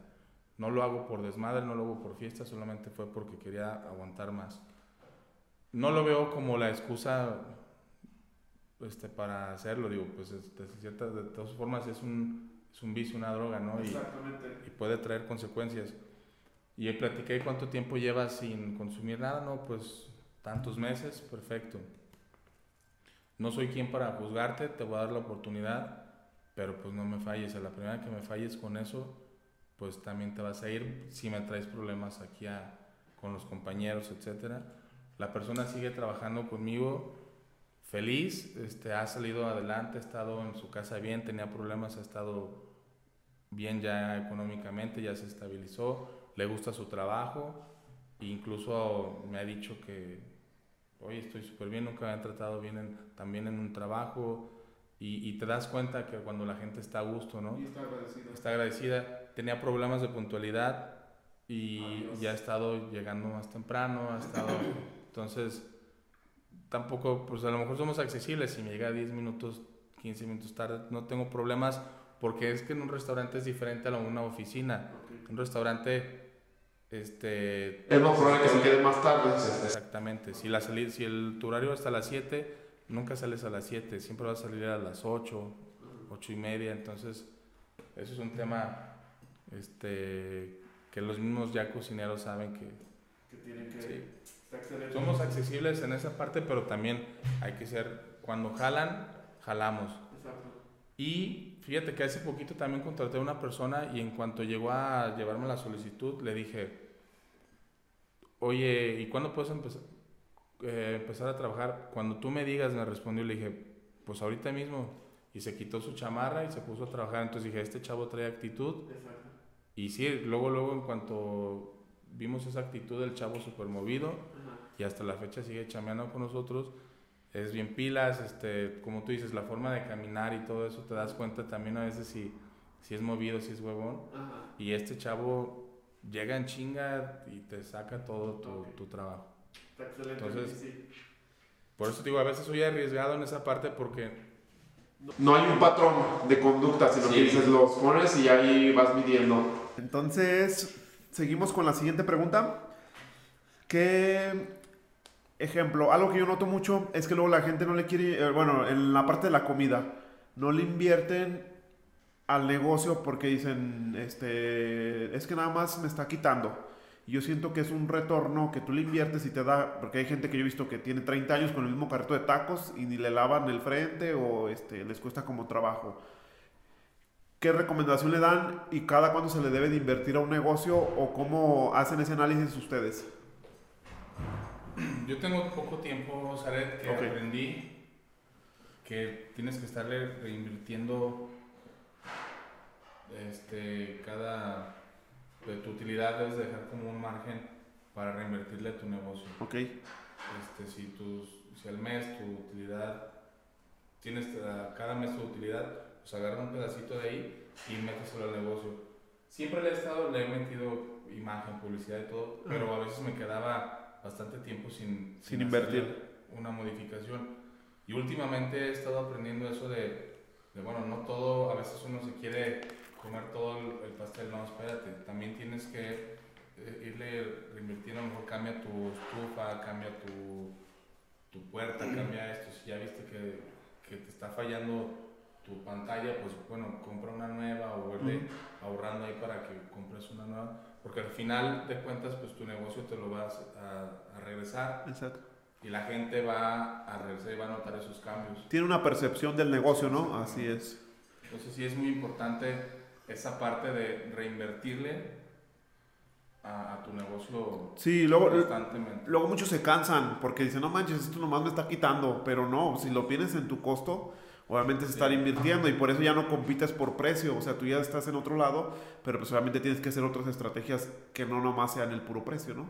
Sí, exactamente. Cámbiale un poquito en la imagen, en, como tú dices, a ver, si vendes tacos, tienes tu carrito, ya llevas 20 años, 30 años vendiendo tacos y traes una, el taquero trae una camionetota, Sí. pues bueno, ni modo que no puedas comprar un carrito, cabrón, de... No, y a veces hasta el mismo mandil. Sí, de- entonces, invierte un poquito en, el, en los uniformes, en la imagen de tu negocio y te lo aseguro que sí te lo va a, A regresar. a regresar. Y más que nada, ni si, bueno, yo lo noto mucho porque, ejemplo, llega la competencia y si tiene, y si sabe qué es lo que es invertirle a la imagen, pues te quita en un abrir y cerrar de ojos como la clientela. Sí. O sea, y creo que estarle invirtiendo te deja que si alguien se pone, diga, ah, sí hay una diferencia entre uno y otro, ¿no? Hay gente que a veces no le mete nada hasta que, como tú dices, se le pone a alguien al lado que vende lo mismo y cuando ya se le pone a alguien se despierta y ahora sí pone arriba un letrero de que también vendo tacos. Oye, duraste cabrón,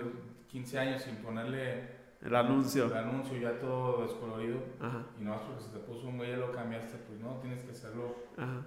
constantemente. Incluso hay este, como una cierta regla, ¿no? De Ajá. que un porcentaje, no recuerdo la cantidad exacta, pero tienes que estarle reinvirtiendo a tu, a tu negocio. Bueno, aquí nosotros el 30%. Creo que sí es el 30. O sea, nosotros el 30, se supone que es el 30 de utilidad y lo demás es como de todo el negocio. O sea, esos son como finanzas sanas, porque pues trabajar por el 15 o por el 10, ya como que digo, mejor no me levanto. Exacto. ¿Y a ti, Iván? Pues es que mira, en, en cuestión de inversión, pues ahora sí que hay un chingo donde invertir y nunca acabas. Entonces, la neta, yo creo que sí necesitas contratar a alguien que te diga cómo ir invirtiendo ese dinero. Ok. Hay mucha gente, yo bueno, yo mucho tiempo en mi negocio no le invertí nada. Que la gente me puede decir, oye, ¿por qué si tienes lleno el domingo no le inviertes? Pues porque estaba pagando un local. Para Ok. mí eso fue Una inversión. la primera inversión, que es el local en donde está el negocio, Exacto. Que era una inversión que yo quería sacar primero antes de cualquier cosa. Ujú. Después de eso, creo que te acuerdas cuando te, te hablé para lo del diseño. Ey, para la remodelación. Ok. enseguidita. Ahí también, pues, Te te consta que no, no fue poquito. No, sí fue una buena lana. Entonces también, y después de ya fue cuando empecé que con los uniformes, Ajá. o empezar a meter a las redes sociales. Digo, hay veces que, que, que, que, que no se ve que le inviertes, pero porque a lo mejor le inviertes mucho en una cosa que, Sí, que, que la gente no lo ve. exacto. Y también hay, hay gente que se va al otro extremo, que le invierte un chingo de imagen y su pinche madre, pero pues no le invierte en lo que a lo mejor le podría dar un poquito más de utilidad. Entonces yo creo que eso yo no lo contemplaba hasta la primera vez que le metí para que fue contigo que, que, que tú me asesoraste y te digo, hay que saber en qué irle invirtiendo. Exacto. Porque, por ejemplo, lo que yo quería hacer hace poquito, que te decía, oye, mira, tengo este dinero para invertirle esto, y dijiste, no, pues mejor empezarle por otra cosa. Exacto. O sea, si yo digo que si está difícil creer, creer, saber Ajá. que tú sabes, que tú vas a saber en qué invertir, aunque seas el dueño del negocio y estés todos los días, hay cosas que tú no ves. Porque es mucho en lo que se puede invertir, o sea, desde que ya se te despostilló un plato y tú no lo ves porque tú no te lo estás comiendo, pero Exacto. el cliente ya lo vio. Exacto. Y tú estás invirtiendo en otra cosa que tú sí ves. Exacto. Entonces necesitas como que alguien te haga un estudio y diga, sabes que vamos por partes, tú lo más importante y vete así. Sí, o sea, ir haciendo un análisis de cada cosa, porque al final del día, como tú dices, lo estás invirtiendo en el local, ¿no? Pero imagínate como Nisi, el caso del taquero, que lo invierte nomás en la camioneta y el carrito, No, digo, no. yo digo que hay que equilibrar, Sí. que equilibrar, o sea, como para uno y también para la parte del negocio. Eso es como lo más sano, porque luego dices, ah, pues si andas bien vestidito tú, este, te vas a la playa, te vas bien a gusto, pero tu negocio bien descuidado. Y yo pienso que es un engrane que si le inviertes más, te da más. Sí, cada te- vez- eso, eso, es- eso es, es una ley de- del negocio. Ok, Mientras tú más le metes a tu negocio, más te va a dejar. ok. Va a llegar un punto en el que ya no le tengas que meter. Es cuando ya de decir, a ver, ya nada más es poquito y también no te va a estar metiéndole algo y... Sí, nomás que luego muchos se cansan, porque ejemplo dices, oye, esa pared la acabo de pintar hace seis meses, pero pues resulta ser que por ahí pasa mucha gente, ¿no? Y tienes que volverla a pintar. Y es, aunque tú compres una pintura de cuatro años o de cinco, este, no importa, o sea, porque... hay que, cambiar, hay eh, que cambiarla de material. Sí, porque también las cosas no son para siempre. Eso me lo dijo un arquitecto que vino también al podcast. Este, me decía, es que yo te puedo construir una, me dijo, una casa donde, un ejemplo, es muy costosa los acabados, pero muy barato su mantenimiento. O te puede salir una casa muy barata sus acabados, pero muy costoso el mantenimiento.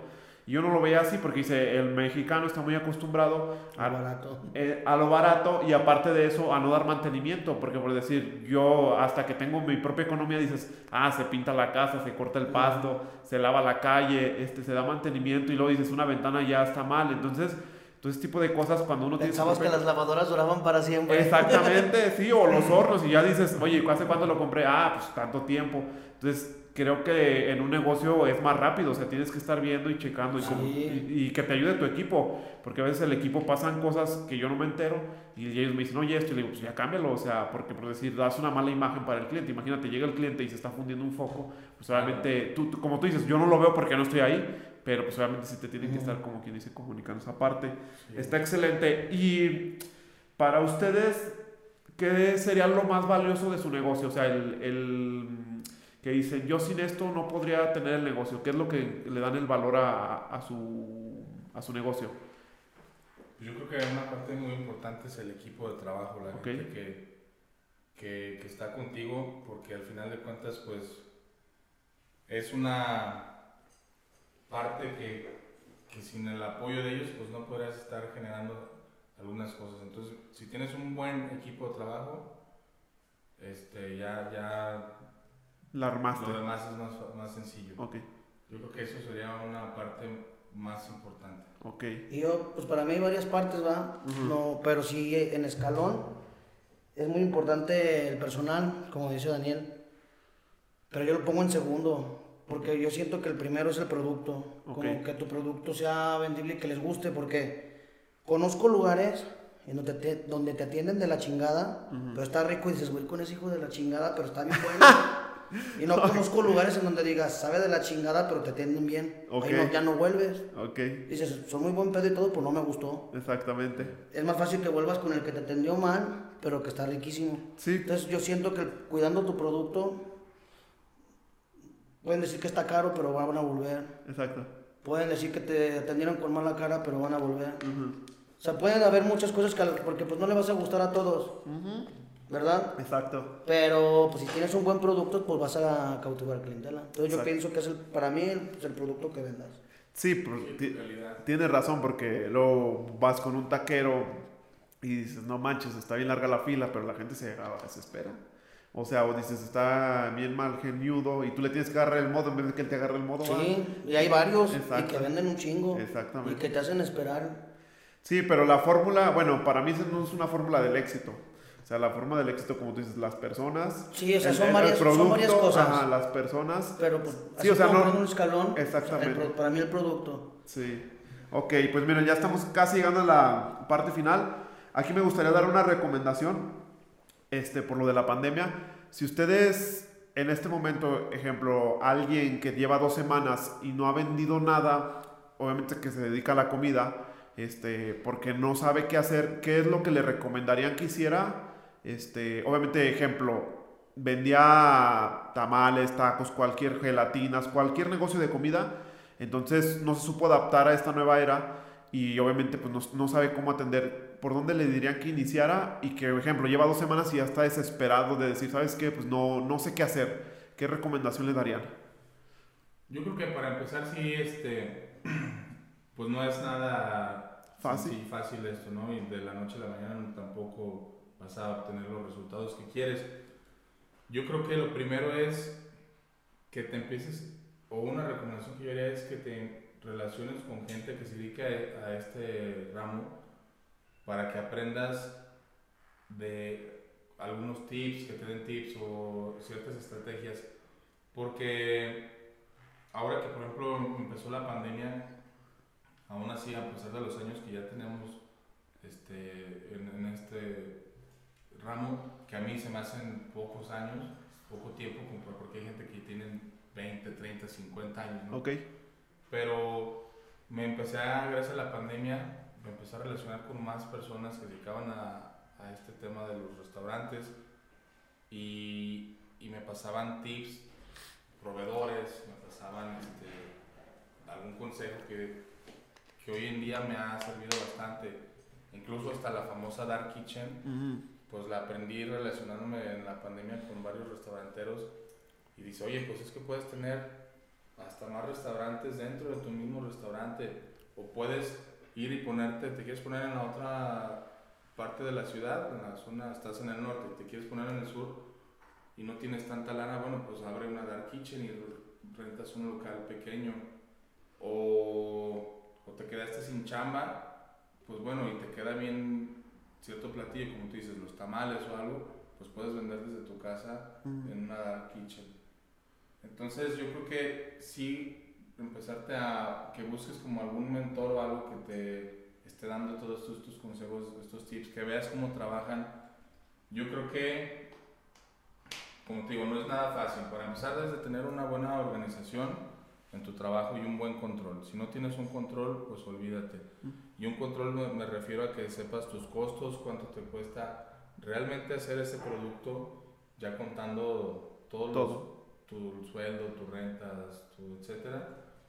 Y este, que tengas una buena publicidad, una buena presentación y que te vayas actualizando en todos los servicios como ahorita están las plataformas, la vayas metiendo. Las redes sociales son un parote hoy en día y lo hemos vivido. Yo, por ejemplo, tengo poco tiempo usando el, el WhatsApp Business y por ahí estoy vendiendo ya. Ujú. Y este, entonces me meto a, a WhatsApp y la gente me escribe con un solo botón, como lo decimos hace rato, ya te pueden contactar y te pueden hacer un pedido. Te pueden comprar desde la misma página de Facebook, te pueden hacer tu pedido de Instagram. Y, y nos tenemos que ir actualizando día con día. Entonces, si no te actu- actualizas, te mueres ahí. Exacto. Sí, pues más que nada porque el negocio de comida, como es muy fácil, también se ve que cierran muchos, ¿no? O sea, vas a tu alrededor y dices, ya no está fulano, ya no está sultano. Pero al final del día es como estar actualizados.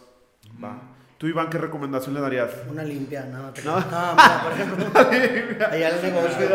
Está bien, está bien. No, por ejemplo, si tienes un negocio de comida que ya estaba jalando Ajá. y por la pandemia se te se empezó así a, dejar de ir gente, por ejemplo, me imagino como esta pregunta a los que tenían como negocios de comida enfrente de la universidad, Ok.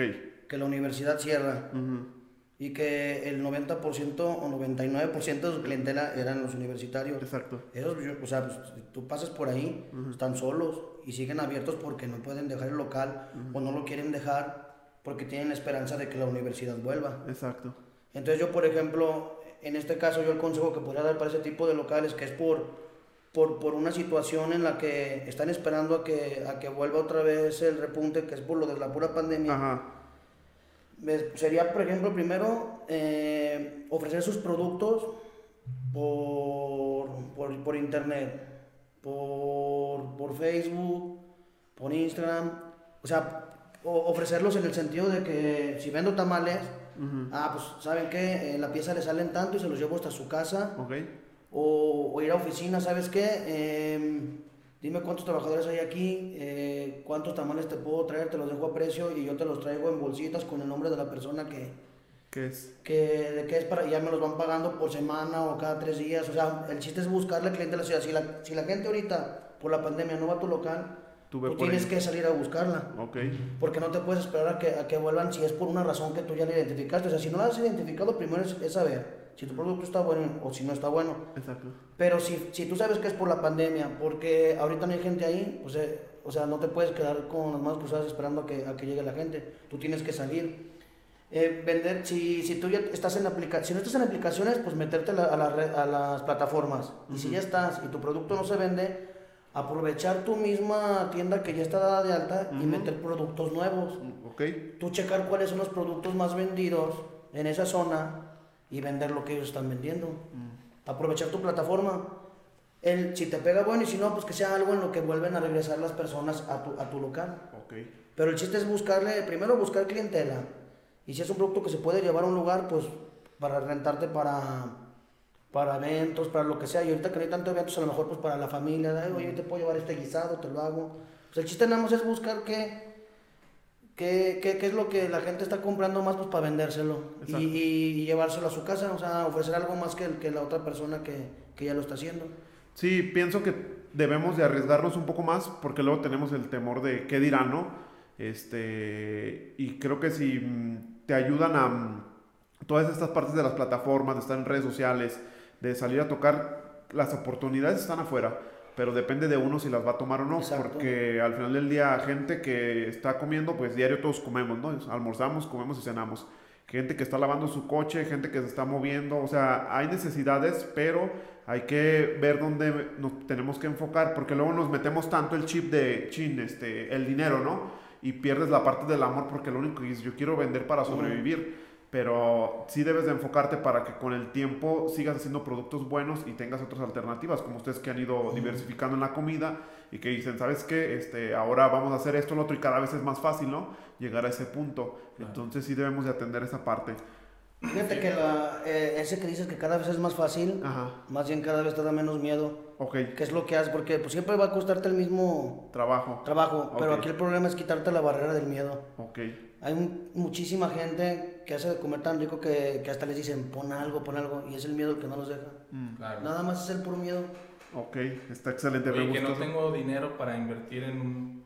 Oye, ahorita puedes, desde tu propia casa, no necesitas invertir. En tu casa tienes una estufa, tienes sartenes, tienes los utensilios. Bueno, empieza vendiendo, como decimos, al alto vacío o en aplicaciones. Y si te empieza a pegar, pues vas ahorrándole, ahorrándole y, y ya pones al, ratito un local. Eh, tenemos un amigo que acaba de empezar en esto de la, de la comida y puso un- una birria. Ok. Y el día de ayer precisamente me, me marcó y me dice, oye, hazme un favor, ¿cómo está el rollo de las plataformas? Ajá. ¿Me ayudas a meterme? Él no tiene ni idea de cómo, ¿Cómo hacerlo? cómo a- ajá, y sobre el restaurante. A lo mejor no, te- no somos unos expertos todavía en, en este tema, pero, pero ya tenemos un, un Camino reco- recorrido. y, y hemos aprendido algunas cosas o algunos tips. Y es lo que te digo, busca a alguien que te pueda a, a enseñar, que te asesore. Y esta persona nos busca y nos pide consejos. Ah, mira, ¿tienes socios? Sí. Y, y de hecho me dijo, es que yo, yo sé que vendimos tanto este fin de semana, pero pues no me entregaron a mí nada, que no hubo ganancia. Exacto. Y dice, a ver, ¿quién está? ¿Quién es el que cocina? Pues es la mamá. Y luego el que cobra, el papá. Y la que tiene es la hija. Y no tienes un control en tu negocio y tú no estás, pues obviamente ellos van a, pueden hacer su, su negocio ahí. Exactamente. Entonces, para empezar debes de tener un control en, en tu restaurante.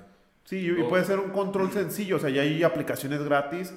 Este, Excel no te tienes que meter a un programa como son los que ustedes ya tienen, pero creo que empezar con un Excel es básico, ¿no? Con un Excel puedes empezar. No, y también ya hay software bien baratos. Ok, O También. gratis. O gratis. Pues hay gratis. Pero ¿qué es actualizarse? ok. Y, y, este, luego me empieza a preguntar, oye, ¿dónde compras tu, tu carne, los proveedores? Oye, ayúdame a, contact- a meterme en las plataformas. Ajá. Claro que sí, porque todo eso lo va a ir este, incrementando su- sus ventas. Sí, le vas a acelerar como la parte del conocimiento, porque pues si ya pasaste por ahí, yo les digo, pregunten, o sea, a las personas que ya están, obviamente no todos queremos compartir, son complicados la gente que quiere compartir, pero tú qué sentiste inicial, compartir, o sea, sin pedos. Sí, sin- de hecho, mira, me han hablado gente que quiere poner un restaurante de mariscos. Sí. Sin broncas, yo te paso los proveedores, lo que te pueda servir, yo te ayudo. Exacto. Y No es que no se te pongan al lado. Nada más que. y, y yo creo que la competencia siempre es buena. Y ahora que fue la pandemia, mira, de verdad yo conocí a muchísimos marisqueros, este, o sea, personas que tienen restaurantes de, de mariscos, iba, platicaba con ellos, comía con ellos en sus negocios, Ok. o ellos venían acá conmigo y platicábamos y les aprendes cosas y, y compartíamos algunos tips, ¿no? Y algunos proveedores. Pero sí hay gente que a veces es medio cerrada con eso, pero yo creo que no, no tiene nada de malo el compartir y que una frase que fue muy sonada ahora en la pandemia, que en estos tiempos de pandemia o en esta crisis era momento de compartir y no de competir. Eso Ok. fue muy, muy mencionado. Entonces, si, si analizas esa, esa frase, sí es cierto.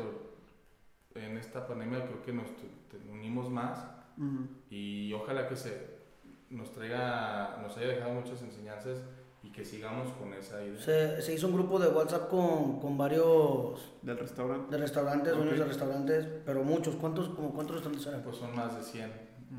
Y alguien necesitaba algo, oye, necesito un proveedor de esto, todos subían sus proveedores, pum. Mm.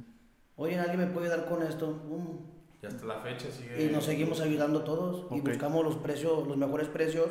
Y el mismo proveedor dice, ah, lo sacaste de aquí, te doy mejor precio. Y así nos echamos la mano. Existe una cámara de restauranteros que también, si vas empezando en este negocio, puedes acercarte ahí y, y es a lo mejor lo mismo que nosotros hicimos, que existe un grupo, te meten, oye, quiero un proveedor. Tiene un costo, pero pues es un costo accesible también y, y puedes sacarle un provecho si quieres. Sí, y aparte, pues evitas la etapa de estar experimentando. Porque dices, a él, a él ya le funcionó, pues a mí Sí. me va a ser fácil. Porque al final del día, pues uno cuando va empezando estás experimentando, ¿no? Picándole aquí, picándole acá y vas Sí. pasando. Otra cosa bien importante, Saren, que no hemos comentado, que a veces la gente piensa que la tecnología, por ser tecnología, es bien cara Ok, y tiene miedo hasta preguntar precios. ok. Y cuando te das cuenta en cuánto tiempo se te regresa tu inversión, dices, no manches, lo hubiera puesto hace años. Ok. ¿Sí me entiendes? Sí, sí, te entiendo. Y eso mucha gente no lo pregunta porque ya da por hecho de que te vas a gastar los millones y pues la neta... Sí, pues es que estamos en una era donde, ejemplo, con poco personal se puede hacer mucho. Entonces, obviamente, tiene que ver las plataformas, porque por decir, antes, no sé si tan solo te pones a ver, tú tienes tu computadora y tu celular y con eso chambeas. Y antes, ¿cuántos eran los escritorios, no? Que Sí. estaban gigantes y que guardaban los folders y todo. Y ahora ha cambiado todo y pues es muy fácil. Como tú dices, estar actualizado. El WhatsApp Business es gratis. Sí, O gracias. sea, no, no te cuesta nada y creo que está muy fácil. O sea, bueno, es intuitivo, es fácil para que casi cualquiera lo pueda usar, pero si no, pues se mete a YouTube y le pone cómo... Ahorita YouTube Exacto. Sí, te saca todo. Exacto. para aprender Y un- una última duda. Las plataformas, ahorita que lo están hablando, ¿cuál es la parte más complicada de estar ahí? O sea, porque obviamente mucha gente dice, no, me quitan el dinero. Bueno, ya te quitas esa barrera. Si te vas a poner que tienes un restaurante, ¿cuál sería la, mm, la manera que dices, "Es- esto te puede limitar o está muy fácil irse a inscribir? Mm, No, es fa- la inscripción es fácil Ok. y en unas son ya están gratuitas. Ok, Eh, nada más te piden que tú tengas una, una computadora para poder o una tablet, ok. que tú la, la inviertas. Eso también, pues es algo no, no tan, tan, tan caro, pues. Porque ya, hay- ya te digo, ya hay cosas bien baratas y computadoras que hasta te las arman en dos mil pesos. Y con eso les puedes tener, o menos. Em, Pues más bien aquí es como buscar, o sea, tienes que darte cuenta que, que, el, que el tener tu negocio para, para una plataforma, eh, no, no nada más es meterle y en lo que está, no, tienes que ser tu negocio también un espacio, Ok, porque es como si fueran dos negocios diferentes, ¿eh? ok, Si no tienes tu espacio, o sea, para poder servir o, o- o poder dejar las cosas que van saliendo de tu negocio, te meten unas camotizas ok. y te hace que, que ni, ni salga rápido uno ni el otro, ¿ah? Sí. Sí está, sí está Sí. difícil porque sí llega mucho pedido. Mm, Y también no es como que en cualquier lugar puedes ponerte como tu- tus plataformas. Tienes que ver, si tu intención es poner una dark kitchen, este, tienes que ver la zona en la que estás, porque no es lo mismo ponerte en una zona donde esté alrededor bastantes Más popular o... fraccion- ajá, fra- tanto fraccionamientos o oficinas, que dices, bueno, aquí voy a, hay mucha gente que me va a estar haciendo pedidos a que estés a, a la orilla donde no hay tanta población o donde no hay tantos negocios o, o casas, viviendas, entonces no, no va a ser la misma venta. ok, Entonces, yo ya lo viví tanto, tuve- hicimos una dark kitchen en una orilla de, de León y no fue tan, tan buena, Tan exitosa. tan exitosa, y los mismos repartidores decían, es que están hasta la orilla, entonces busca moverte un poquito más al centro, y sí es cierto, o sea, yo, yo he visto negocios, pues en, en el mismo negocio de, en, el, en el que estoy, veo cuántos pedidos me entran en un día, y de repente platico con otros amigos que están en, y me dicen, no, pues yo vendo nada más uno, uno, dos o tres. Y este, yo ahí está, puedes meterle desde promociones o publicidad a tu, a tu plataforma. Para inscribirte es súper sencillo. ok, Es un requisito de identificación, comprobante domicilio, este, que tengas tu logo, logo y que estés dado de alta en Hacienda. en Ok. Una cuenta bancaria, es lo único que te piden. Mm, Hay unas que te piden pagar por, inscri- por inscribirte y hay otras que no. que son que gratis. son gratis. Ok, Entonces, este, tienes que hacer un buen estudio si, si buscas una dark kitchen y si solamente buscas como ya tienes tu, tu establecimiento y buscas incrementar, pues está perfecto. ok. Y otra cosa que también siento es un punto importante después es el empaque, ¿no? Hacer pruebas. ¿Cómo hicieron pruebas ustedes o cómo les fue cuando mandaron? Obviamente por decir el empaque, siento que también es muy importante para que no se salga. Al principio a lo mejor no tiene que estar bonito, pero sí tiene que estar funcional, ¿no? Sí, por ejemplo, en el tema de una de las marcas, como los, los maestros que ya la gente lo conocía más, pues ya este, no nos dio el tiempo de, de invertirle en, tanto en un empaque más. No, no, no fue tanto el tiempo, sino fue el costo. Ok, como si lleven- se vende bastante por estas plataformas, ya no me sería costeable meterle un empaque más bonito, ok, este, preferirme con el empaque tradicional. Sí tienes que, que buscar la forma de que todo vaya bien sellado, bien sellado, este, vitafiliado para que no se te derrame nada, porque los repartidores, le entregas el repartidor y el repartidor pues salen chinga y se echan sus caballitos o se van exactamente. haciendo sus madres y la comida al final de cuentas pues te llega toda regada, ¿no? Y yo creo que a todo el mundo nos ha pasado que pedimos algo y te llega, tienes que buscar esa parte donde eh, tu producto se mantenga lo más, Estático. ajá, y, y que no se derrame nada. Entonces yo lo que hago es dejar a una persona responsable para las aplicaciones y que me esté empacando todo, entregando los pedidos completos y nosotros nos encargamos del, del servicio de- del restaurante. Ok, Entonces, eh, sí dejamos a una persona, yo en mi caso dejo a una persona solamente encargada para esto. Sí, porque si no ni va a ser la comida y se les van a juntar los pedidos y todo, porque si dices que tienes hasta 30, 40, pues creo que sí es complicado, ¿no? Sí, exactamente. Entonces, a veces tenemos ahí la fila de repartidores, ¿no? Pero también a veces llegan repartidores y ya está su, su, Su paquete pedido. listo, entregamos y vámonos, y así estamos. Llevan Sí, uno las tras marcas otro. nuevas sí me permitió hacer un empaque más bonito, un diseño más práctico para los clientes y, y este, pero porque es una cocina virtual, entonces no voy a invertir en, en un local, en la renta tan cara, en pantallas, en sonido, en mobiliario, mesas bonitas, este, no inviertes en eso, pues órale, inviértele en un empaque bonito. Ok, Entonces, esa sí sería una recomendación o un consejo que yo te podría dar. No vas a gastar en, en tantos sueldos, en, en rentas, en decorar tu, tu negocio. Solo vas a gastar en tu empaque, entonces pues inviértele, Ok. que esa sea tu presentación. Hablando de una dark kitchen. Sí, y aparte hay cosas muy simples, porque si a mí me llegan en bolsas normales, pero te le ponen tu nombre y que excelente día y que te caiga muy bien. Y esos detallitos, o te llega un chocolatito, o por decir el conejito, o sea, Sí. son como detallitos que, que cuentan y que tú dices, no invirtieron mucho, simplemente se dieron la parte de, de darte buenos días y con eso yo creo que es más que suficiente, ¿no? Exactamente. Ok. Ujú. Está excelente. ¿Y contigo, Iván? Pues yo en la parte del empaque también, por ejemplo, lo del menudo, Ey. yo me enfoqué al 100% nada más en que no se derramara Ujú, y que, porque pues es caldo y es caliente. Exacto. Y también me enfoqué en que no me subiera el costo de mi producto, porque Ok. como te digo, pues realmente todo lo que suba de costo, al, al final lo termina pagando el cliente, Exacto. para que sea negocio para uno. Entonces yo ahí me enfoqué en hacerlo económico y que sí selle bien. Ok, Bolsa, sellado, vitafil, y vámonos. Órale. Empacadito y otra bolsa y ya. Ok. Y en, la, y en cuestión de la... Y ahí también tuvo mucho que ver pues que la marca pues ya está reconocida, pues Ok. ya lleva años. Exacto. Y en, la, y en la otra marca de los chilaquiles, como es algo nuevo, Ujú. ahí sí me di la tarea también más de meterle el diseño, El la empaque. cajita, el empaque. Pues para que la gente le llame la atención mínimo primero lo que se va a comer. Exacto. Y ya después, ya que lo pruebe, pues que vuelva a pedir. Exactamente. Pero esa fue la, la cuestión de los dos lados. Órale. Entonces, en pocas palabras, si tú ya tienes ventas, eh, y, y ya te conocen, pues invertir en algo que no le suba el- tanto el costo y que sea bien seguro para que no se derrame y que, y que pueda ir ag- agradable a la, a la vista del cliente. ujú. Y si es algo nuevo, sí invertirle a la imagen porque sí cuenta mucho. Ok. Sí, haces la recompra. Sí. Ok, está excelente. Pues hemos llegado a la parte final, este, donde les hago tres preguntas. Estas son un poco más personales y obviamente por decir, me agradó mucho lo que dijeron. Creo que aportaron mucho valor para los emprendedores y creo que vamos a ayudar mucho a la parte de que van iniciando. Creo que a todos estamos en la etapa de compartir y me gustó que no se limitaran como con esta parte de decir, ah, este, esto no lo digo lo oculto, porque al final del día tú puedes pasar una receta, pero no a todos les va a quedar igual. Entonces, como dicen, nomás con que no se pongan a mi lado, va.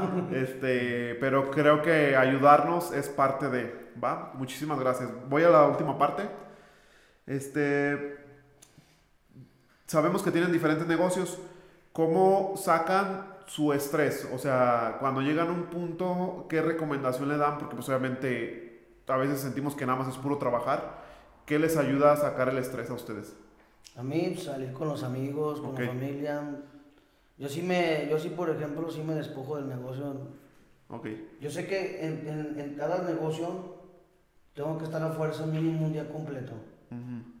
Porque es mentira que voy a todos toda la semana, no. no, Exacto. no podría y ni quiero.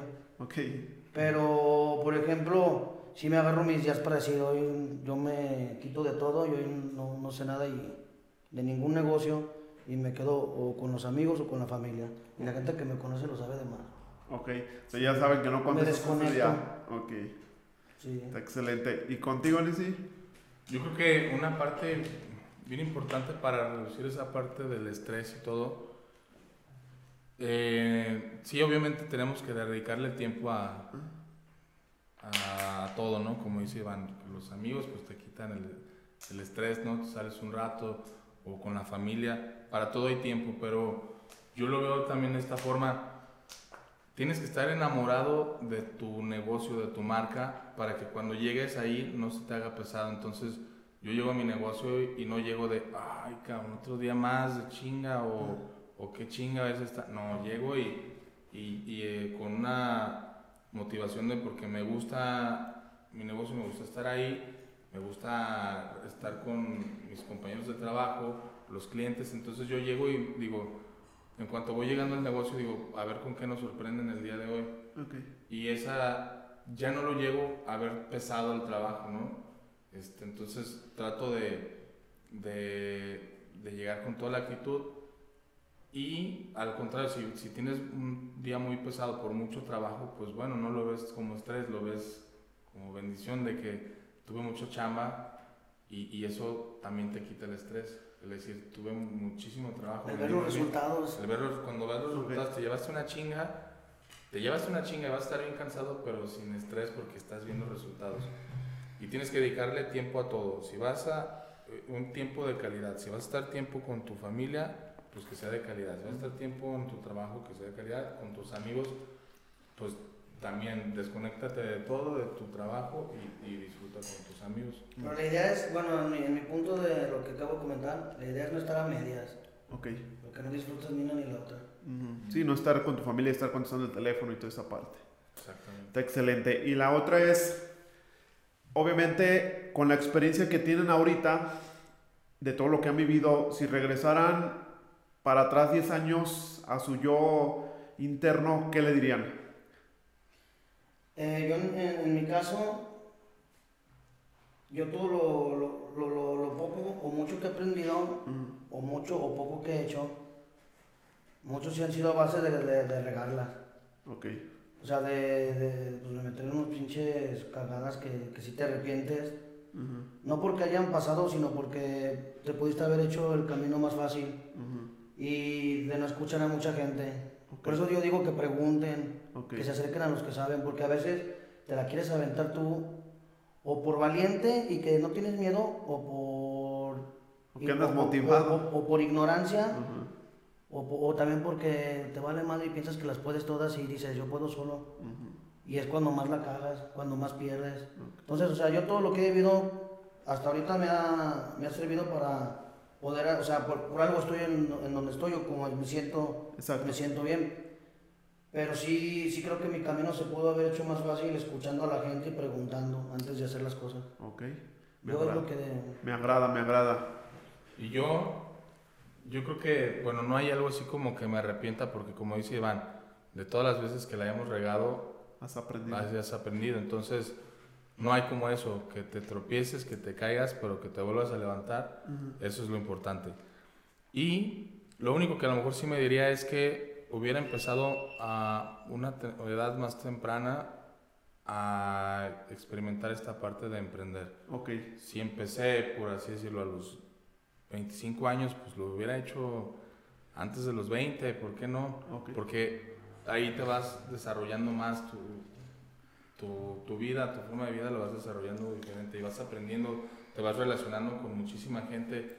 Yo a lo largo de todo esto camino de- del restaurante he conocido a muchísima gente que le ha aprendido bastante. He visto a mucha gente cre- crecer en sus negocios. Nos tocó trabajar juntos en una empresa, ¿sabes? Sí. Y, y de estar de, de empleados ahí, de... Pues becarios. Bueno, yo era Becarios. becario. Tú también eras becario, ¿no? ganábamos Ok. dos mil pesos. Ah, me pagaban menos. creo, ¿no? ¿quién, te, quién, te, quién te contrató? para-. No, pero eran dos mil pesos No, mensuales. sí, sí, sí. Y cuando... Ah, sí. Ah, no, entonces estábamos igual. Sí. empiezas a ver tú, ahorita que ya tenemos nuestra empresa y a lo mejor vemos a gente que todavía sigue trabajando eh, en, en las empresas donde estuvimos y todo, y, y que vas creciendo. Bueno, creo que a lo mejor en este momento de tu vida no regresarías a trabajar a, a ser en un empleado, que no tiene nada de malo, No, pero no, no. ya probaste esta parte y que le batallaste y creciste y todo, te fue muy bien, ya es más difícil que regreses a, a Sí, sí, es tener, a conformarte con un sueldo. Exacto. Entonces ya, ya vas a buscar siempre la parte de seguir emprendiendo y creciendo. Sí, Y es lo que estamos nosotros haciendo, no nos estamos quedando estancados. Por ejemplo, se viene una nueva marca que estamos haciendo Iván y yo, una- un proyecto que tenemos relacionado a la comida y aparte otros proyectos que, que no están relacionados a la comida, que también lo estamos haciendo juntos, pero siempre estamos buscando en el qué hacer, en el qué hacer, sin descuidar tus otras cosas, Exacto. y este, pero estamos innovando. Sí, Oye, pues. y, y hablando de eso, o sea, también que quede bien claro, eh, hemos hecho restaurantes y los hemos quebrado. ujú. Ujú. Y hemos hecho otros y siguen, o sea, no nomás es puras de ganar, ¿verdad? Sí, o sea, es experimentar. Sí. Obviamente, a lo mejor ya aprendieron a experimentar en pequeño. Y te, y te das cuenta después de rato que fue en lo que le regaste Exacto. y tratas de ya no hacerlo. Sí, y si no, no hubiéramos tropezado de esa forma como se iban, que la cagamos, este, porque siempre decimos, oye, si en este restaurante que tuvimos hubiéramos hecho hecho esto". esto, Sí. el restaurante de ahorita seguiría siendo un boom, Ajá. porque fuera un lugar padrísimo que teníamos y todo, pero no teníamos la experiencia, entonces, Ujú. pues gracias a que tropezamos, aprendimos de esos errores y ya aprendimos cómo, tratamos de ya no hacerlos. Exactamente. Vamos a hacerlos y ya encontramos, vamos encontrando el caminito, ¿no? Sí, No porque... somos- yo creo que no me considero un experto en esto. Cuando, cuando abrimos ese restaurante, yo me consideraba un experto. Dije, pues a mí, este, yo, yo soy el máster en esto Ajá. y te das cuenta que, Sí, sí, sí, si ya me salió una vez bien, ¿por qué la otra no? sí, que no tienes ni la idea de lo que estás metido. Entonces vas aprendiendo, aprendiendo y yo creo que todavía faltan muchísimos años de experiencia, muchísimos tropiezos y este y bueno, pues vamos a seguir adelante. El chiste es que te levantes. Exacto. Este, pues me late mucho Nisi porque al final del día, mm, obviamente, si te cambias o pones una sucursal, no va a reaccionar igual que la que ya tienes. O sea, eso debe de quedar como entendido, pero a veces tú, como te tienes un, como le llamamos las vacas gordas, vas pura vaca gorda, dices, no, pues me la pela, ¿no? O sea, al Sí. final del día, y cuando te toca una vaca flaca, dices, ah, entonces esas gordas, ¿qué onda, no? Y tienes que hacer un recuento de todo lo que vas haciendo y experimentar en pequeño. Yo siempre les digo, por eso te platicaba la otra vez, o sea, haz una prueba en pequeño antes de estar invirtiendo una lana y Sí. porque no hay dinero suficiente para un negocio, eso sí me ha quedado claro.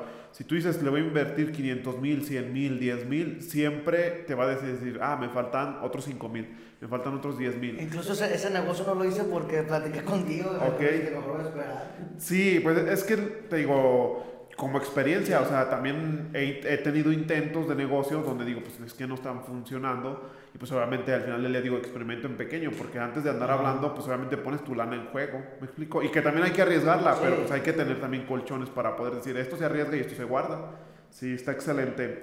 Y la última pregunta es, libro o alguna frase o un video que los ayudó a ser mejor persona que digan, si este lo, vi- lo hubiera visto yo hace 10 años o se lo recomiendo a alguien, creo que podría cambiar su vida. Bueno, frase, Puede, puede ser cualquiera, ¿eh? O sea, no necesariamente tiene que ser algo. Ah, a mi frase hay una frase que me, que me gusta mucho y siempre la digo, ¿no? Y, y, y se escucha como de risa, pero Ok. pero sí es, tiene sentido, ¿no? Lo que dice, que primero lo que deja Ajá. y luego lo que aprende. Ok, Entonces, vamos primero a chambear y después a disfrutar. ok. Vamos a invertirle toda la energía, todos tus conocimientos en- para algo que- que vaya creciendo, dando frutos. Ya cuando dé frutos, ya puedes ir a disfrutar Ok, de eso, como tú lo quieras disfrutar en tus gustos, si son vacaciones, si es un carrito, lo que tú quieras, pero primero a, a trabajar, a chingarle y, y que no te gane, por ejemplo, pues nos conoces y sabes que también nos gusta eh, la fiesta, el desmadre, pero cuando toca trabajar, ahí estamos al pie del cañón y como decimos, hay tiempo para todo. exacto. Si, hoy, si ahorita es tiempo de, de- de disfrutarlo con los amigos, vamos a disfrutarlos, pero si ahorita es tiempo de trabajar, vamos a trabajar al 100%. Exacto. Y un libro este, que, que recomendaría, bueno, pues creo que ya había platicado, había platicado contigo de ese, Sí. de ese libro que se llama Los secretos de una mente millonaria. Ese libro te da muy buenos consejos de, de todo esto Ok. que hemos estado hablando. Está excelente, Nisi. ¿Y a ti, Iván? La película de. ¿Cómo se llama la de, la de McDonald's? McDonald's. Ah, ok. Sí, no, no recuerdo, pero sí sé cuál poder es. De, Ey. Poder de... Sí, es muy buena esa. Por ejemplo, a mí esa película me hizo abrir la mente en el sentido de que no importa que tú seas el que empezó, no importa que tú seas el de la receta, el dueño, la neta el chingón siempre es el que hace algo más para ser diferente a los demás. Exacto. Y eso a mí me ayudó mucho porque yo toda mi vida he estado en el negocio de la comida. Ujú. Entonces siempre yo quería estar haciendo puro de comida, comida, comida. Y ahorita yo tengo otra empresa en la que vamos creciendo y vamos creciendo Bien. bien y no tiene que ver nada con comida. Simplemente agarré la oportunidad y pues siento que he tratado de hacer cosas que, que otras empresas no, lo- no, lo, no lo aportan y me he ido bien en eso. Ok. Y incluso vamos a abrir otro, otro negocio Ajá. para dentro de un mes y medio más o menos. Y también no tiene nada que ver con, ni con el primero ni con el segundo. O sea, el chiste es buscarle en todo, que no te digan, eh, zapatura tu zapato. Exacto. Porque realmente, o sea, si, si es zapatura tu zapato, pero no, no te quedes en que voy a hacer puro zapato. Por ejemplo, no es que yo voy a hacer pura comida. O sea, a mí me enseñaron a comerciar con la comida. Ujú. pero aprendí a, com- a ser comerciante. Entonces, todo lo que se pueda comerciar, yo me puedo dedicar. Entonces, fue algo, algo que me gustó esa película y dije, pues, vamos a Sí, sí, meterle a todo cierto. lo que se pueda. Esa película es muy buena y, Sí, a y también. también la, la recomiendo bastante y también me dejó muy marcado, tan marcado que hasta me llegué a poner un, un tatuaje porque menciona el truco ahí es la persistencia, ¿no? Ok, Vas a abrir un negocio, tienes que ser perseverante. persi- Ajá, perseverante, la persistencia. No que ya una semana, dos semanas y te des por vencido. Entonces tienes que estar siempre al pie del cañón y, y atorarle a lo que se Se ve. llama Hambre de Poder. Hambre de poder. No, y aparte, algo muy importante, Nisi, que a mí también me dejó, es la habilidad para ver lo que otros no ven. O sea, porque por decir, si te fijas, él ni siquiera sabe hacer hamburguesas. Sí, exacto. Y a veces uno se enfoca tanto en decir, ¿sabes qué? O sea, dejando muy de la parte, ¿sabes qué? Puro producto, puro producto, puro producto. La, la sistematización. Exactamente, entonces hay que automatizar, visualizar y todo eso. Y entonces yo siento que, como tú dices, con, teniendo la capacidad para ver esos problemas, que tú dices, ese negocio con mi potencial lo puedo llevar a otro No, y un negocio te lleva a otro, por Exacto. ejemplo, hay como después eran las bienes y raíces. Exactamente. Al O final te se dedicó a la comida. Exacto. Se dedicó a vinos y raíces. Ok. Le dije, es que estás en el negocio equivocado. Tu negocio no es la comida ni las franquicias. Tu negocio es las bienes raíces. Y bueno, pues... Y ahí lo padre es que te lo dijo alguien Ajá. diferente a tu forma de pensar y que lo que tú creías que era negocio no era real. Y que aceptas los consejos para crecer. También eso es, es bien difícil aceptar un consejo. Exacto. Yo creo que es lo más difícil porque son, son chingadazos en el ego. Exactamente. Por ejemplo, puede llegar un güey que a lo mejor tú ni le preguntaste y él te lo dice en buen pedo. ¿Sabes qué, Zaret? Esto está. No está mal, pero lo puedes hacer mejor así. Tú lo puedes hacer y te salió gratis el consejo. Exacto. O puedes decir, este, este cabrón, ¿quién es? O Exactamente. sea, también tienes que estar bien abierto a, a lo que la gente te dice. Sí, Hay cosas que se pueden desechar. exacto. Tú lo estás viendo ahorita, tú tienes tu empresa y estás metiéndote en este pues negocio, por así decirlo, Ajá. del podcast. Yo tengo entendido por artículos que he leído o cosas que he visto este, que los podcasts es el nuevo, como la nueva plataforma o la, la del futuro, porque si están las redes sociales, ¿no? TikTok, Instagram, Facebook. TikTok, tú sabes, ahorita tiene un alcance Grandísimo. grandísimo. Y incluso, por ejemplo, yo lo he visto que subo las recetas y subo exactamente cómo tienes que hacer el platillo y estoy compartiendo eso. Exacto. Y ahora viene, está, está de moda o viene creciendo muchísimo los podcasts, que vamos, estamos en el podcast número 16 Así es. y de los miles que te vas a aventar, Exacto.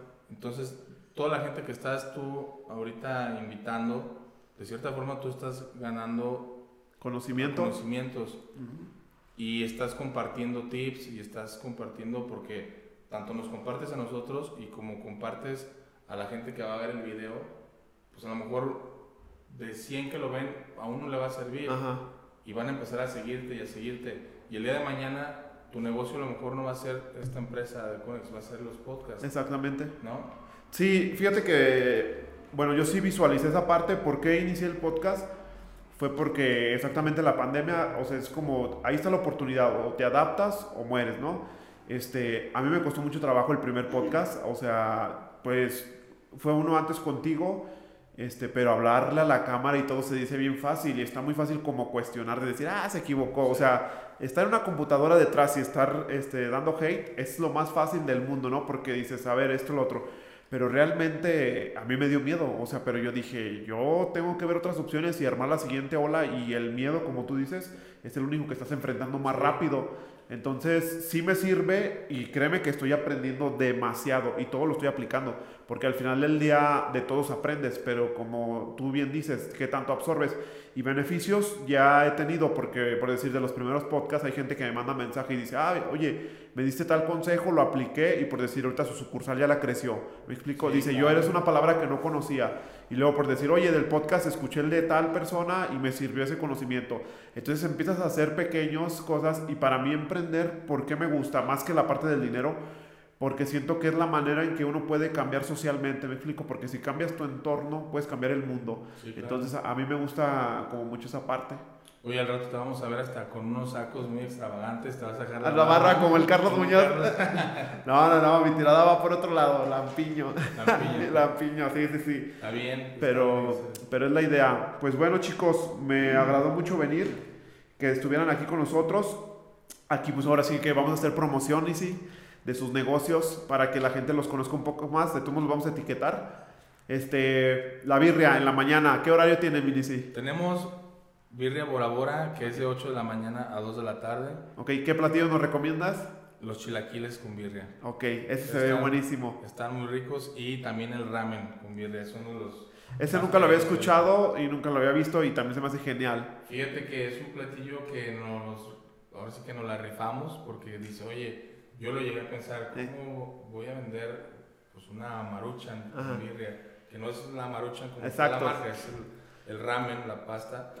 Pero al momento de que lo probamos, cuando estábamos haciendo los, las pruebas, para empezar, pues tú sabes que Son nos gusta aventarnos ahí a la aventura y, y tener un- algo diferente, ¿no? Exacto. Entonces, cuando lo probamos, sí es un sabor pues muy rico el que, el que queda, ¿no? Exacto. Este, con el consomé, la carne y, y la pasta es muy diferente, algo que no, no encontramos aquí todavía en, en León. Eh, y luego vienen los mariscos. Exacto. Los mariscos es un horario de 11 de la mañana a 7 Ok. y luego vienen los tacos al carbón. En los mariscos, ¿cuál nos recomiendas? De platillos, Ajá. híjole, bueno, tengo uno frío que me lo piden bastante, que es un platillo frío que es el tuna pasilla. Ok. Ese es atún con queso Filadelfia, aguacate y su chile pasilla, su Ajá. salsita. Ese me lo piden bastante.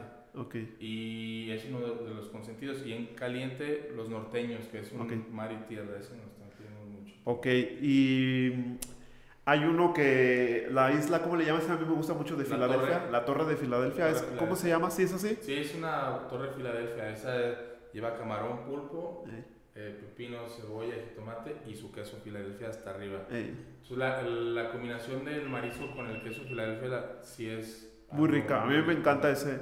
Y en la noche, Nisi, carnita asada. Carne asada, tacos al carbón, este, tuétano, picaña, arrachera, agujas norteñas y otros frutos. Eso es de 7 a 12. Ok. En, las tres, en los tres negocios nos vas a encontrar en todas las plataformas. Ok. Y está el otro negocio secreto Exactamente. que también nos pueden encontrar en todas las, las plataformas. Ok. Este. Ya nada más te falta uno de 12 a 6, Nisi. Vamos a poner Zumba. Zumba. Una zumbada de tacos. Zumbada de tacos. Está excelente. Pues se me hace. ¿Cómo aprovechaste el local al máximo? O sea, me, me sorprende porque pues, al final ya dices, tú ya tengo las cosas, ¿no? Entonces, esa habilidad parece que la tiene cualquiera, pero no cualquiera se le ocurre. Y no es fácil porque a veces piensas, cuando abrimos los tacos dije, no, es que, pues, ¿cómo voy a hacer esa combinación? Y pues, si yo quiero nada más vender los mariscos y mi fuerte es eh, el marisco, ¿cómo voy a vender tacos? Y, Exacto. Y, este, ¿qué le va a decir la gente, no? Te quedas pensando, pero la gente la verdad es que lo, lo ha entendido muy bien el concepto. Y hay gente que a veces va a comer a los mariscos y se queda hasta cenar a los tacos. O un día va a cenar a los tacos y otro día va a comer a los mariscos. Y ahora está pasando lo mismo con la birria. Ajá. Entonces, este... Está, está, Sí. está, está genial, está genial. ¿Y que lo atiende el mismo mesero o No, sí tenemos... te- cambia de este, turno? Sí, turnos Sí. diferentes. Tú ya deberías de ser un buffet. Ya este, Sí. desde la mañana de 10 a 7. Está bien. Todo, sí, incluso sí hemos empezado a... Por ejemplo, la carne ya la estamos vendiendo un poquito más temprano. Ajá. Para, desde los mariscos, porque hay gente que dice, no, ya no, no como mariscos, pues está también la opción de la carne, ya lo Ajá. tengo ahí. Ya Sí, empezamos a, a jugar con, con, el- con esa parte. con los productos. Está excelente. Pues vamos a revelar el secreto de tu marca, Nisi, en las redes. Sí, vamos a ponerlo, está bien. Sí. De hecho, con gusto para que también, ese es un restaurante 100% virtual, Ok. pero si ves este podcast, podcast, pues el día que vayas al restaurante también lo puedes pedir ahí. Órale, está Sí. excelente. Y que lo pongan y que nos sigan y también estamos en todas las, las plataformas. Y haces muy buenos TikTok, ¿va? Para que te sigan ahí. TikTok. Eh, Exactamente. Iván, el menudo que nunca falla en las mañanas. Pues ese menudito se, se puede conseguir todos los días. Ok. Se abre de lunes a, a domingo, de 7 y media a 1 y media de la tarde. Ok. Y ahí, obviamente, pues el menudo. Sí, el menudo pues es el plato que la gente busca cuando va ahí, pero pues también vendemos quesadillas Ok. y son de diferentes guisados. Ok. ¿Cuál es la recomendación? Menudo, bueno, yo siempre que voy menudo mediano y quesadilla. Sí, la quesadilla que más piden, que en muchos lugares no las venden, es la de huitlacoche y la de flor de calabaza, esas son las que más se venden. Ok. ¿Y los chilaquiles?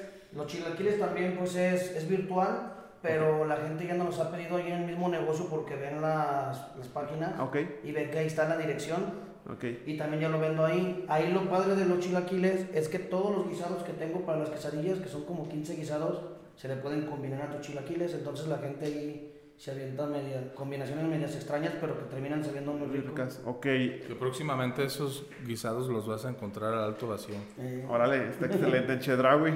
esperemos. El Chedraui cuesta menos. no, sé. No, está, está excelente, ¿no? Yo creo que sí les va a ir muy bien. ¿Y tu otro negocio de... Pues tengo otro, también otro negocio que te decía que es totalmente diferente, es, El- es de energías renovables, Ok. de celdas solares y Es apostarle al futuro. Ahí Sí. también dejamos tus datos para que igual sí, te, te contacten. ofrezcan. Órale, pues, va que va. Pues me, me parece muy bien. Excelente podcast. Y pues Gracias. obviamente hay muchas lecciones que aprendimos. ¿Qué me gustó de este podcast? Una, pues es ayudar a las personas. La otra es compartir el, el conocimiento tanto de ustedes como el mío. La otra es que las barreras mentales siempre van a existir. Y al final de todo es que cuando estamos jóvenes podemos perder mucho el tiempo en ciertas cosas, pero creo que está en uno si puedes cambiar, ¿no? Este, Claro. Y el miedo que nunca te limite. Que el miedo no te limite y que cuando ves que alguien está haciendo algo y le está yendo bien, pues, Pregúntale. Es que lo copies, pero puedes imitarlo, por algo lo hacen. Exactamente, sí, este podcast está hecho para que los que ya pasaron por esa carretera, la gente que viene atrás no pase por el mismo bache. Mira, por ejemplo, hace rato que me decías que, que, que a veces la gente no quiere pasar recetas o así. Yo te voy a decir algo que vi ahí en el, en el- que he visto varias veces ahí en el Bora, con lo que dijiste de los TikToks. Ok, Él se ha dedicado en los TikToks a hacer sus recetas, las pasa como hace el platillo. exacto. y tiene muchísimas vis- visitas y comentarios buenos, malos y, y ese TikTok ahorita ya se le está haciendo de miles de, de seguidores. Ajá, Y me tocó ayer precisamente que llegaron y le pidieron, oye, ¿me puedes hacer este platillo? Ah, sí, claro. Y luego le dicen, sí, es que lo vimos en TikTok. exacto. Y es gente que no iba a su negocio, pero que vio en TikTok y que buscó Bora Bora México, se les antojó. No es como que vieron la receta y dijeron, a ver, vamos a hacerlo nosotros. Eh, para algo bueno para nosotros que esta nueva generación es muy movida, está Exacto. trabajando, está buscando qué hacer, no es como que pueda llegar a hacerse de comer o algo, ve algo que le gustó, va y lo compra. Exactamente, Entonces no hay que tener miedo de, de ayudar y enseñar y, y que vean cómo se hace, pues que tiene. A exactamente. todo hay gustos y hay gente que te va a querer comprar. Va que va. Pues muchísimas gracias. ¿Algo que quieran agregar al final? Pues nada, pues A mí una vez me dijeron que cómo vas a poner un restaurante de mariscos y ya hay un chingo y que pusiera a me dedicar a otra cosa. Pero pues bueno, aquí seguimos. Exacto. Sí, no, no. tengas miedo y que la gente te diga. Sí, obviamente escucha consejos y todo, pero va a haber mucha gente negativa. Si es alguien que, que tiene algo que, que pueda aportar, que dice, bueno, él sí se dedica a esto y es este muy es una persona emprendedora que ya, ya es un experto en el tema, pero si te lo está diciendo alguien que no tiene nada, pues no le hagas caso tampoco. ¿no? Exacto. Sí, o sea, pregúntale a alguien donde tú quieras estar. Esa es como la frase. Pues va, chicos, pues muchísimas gracias. El saludo final, éxito. Gracias. Igualmente. Pues quedó bien chido, chicos.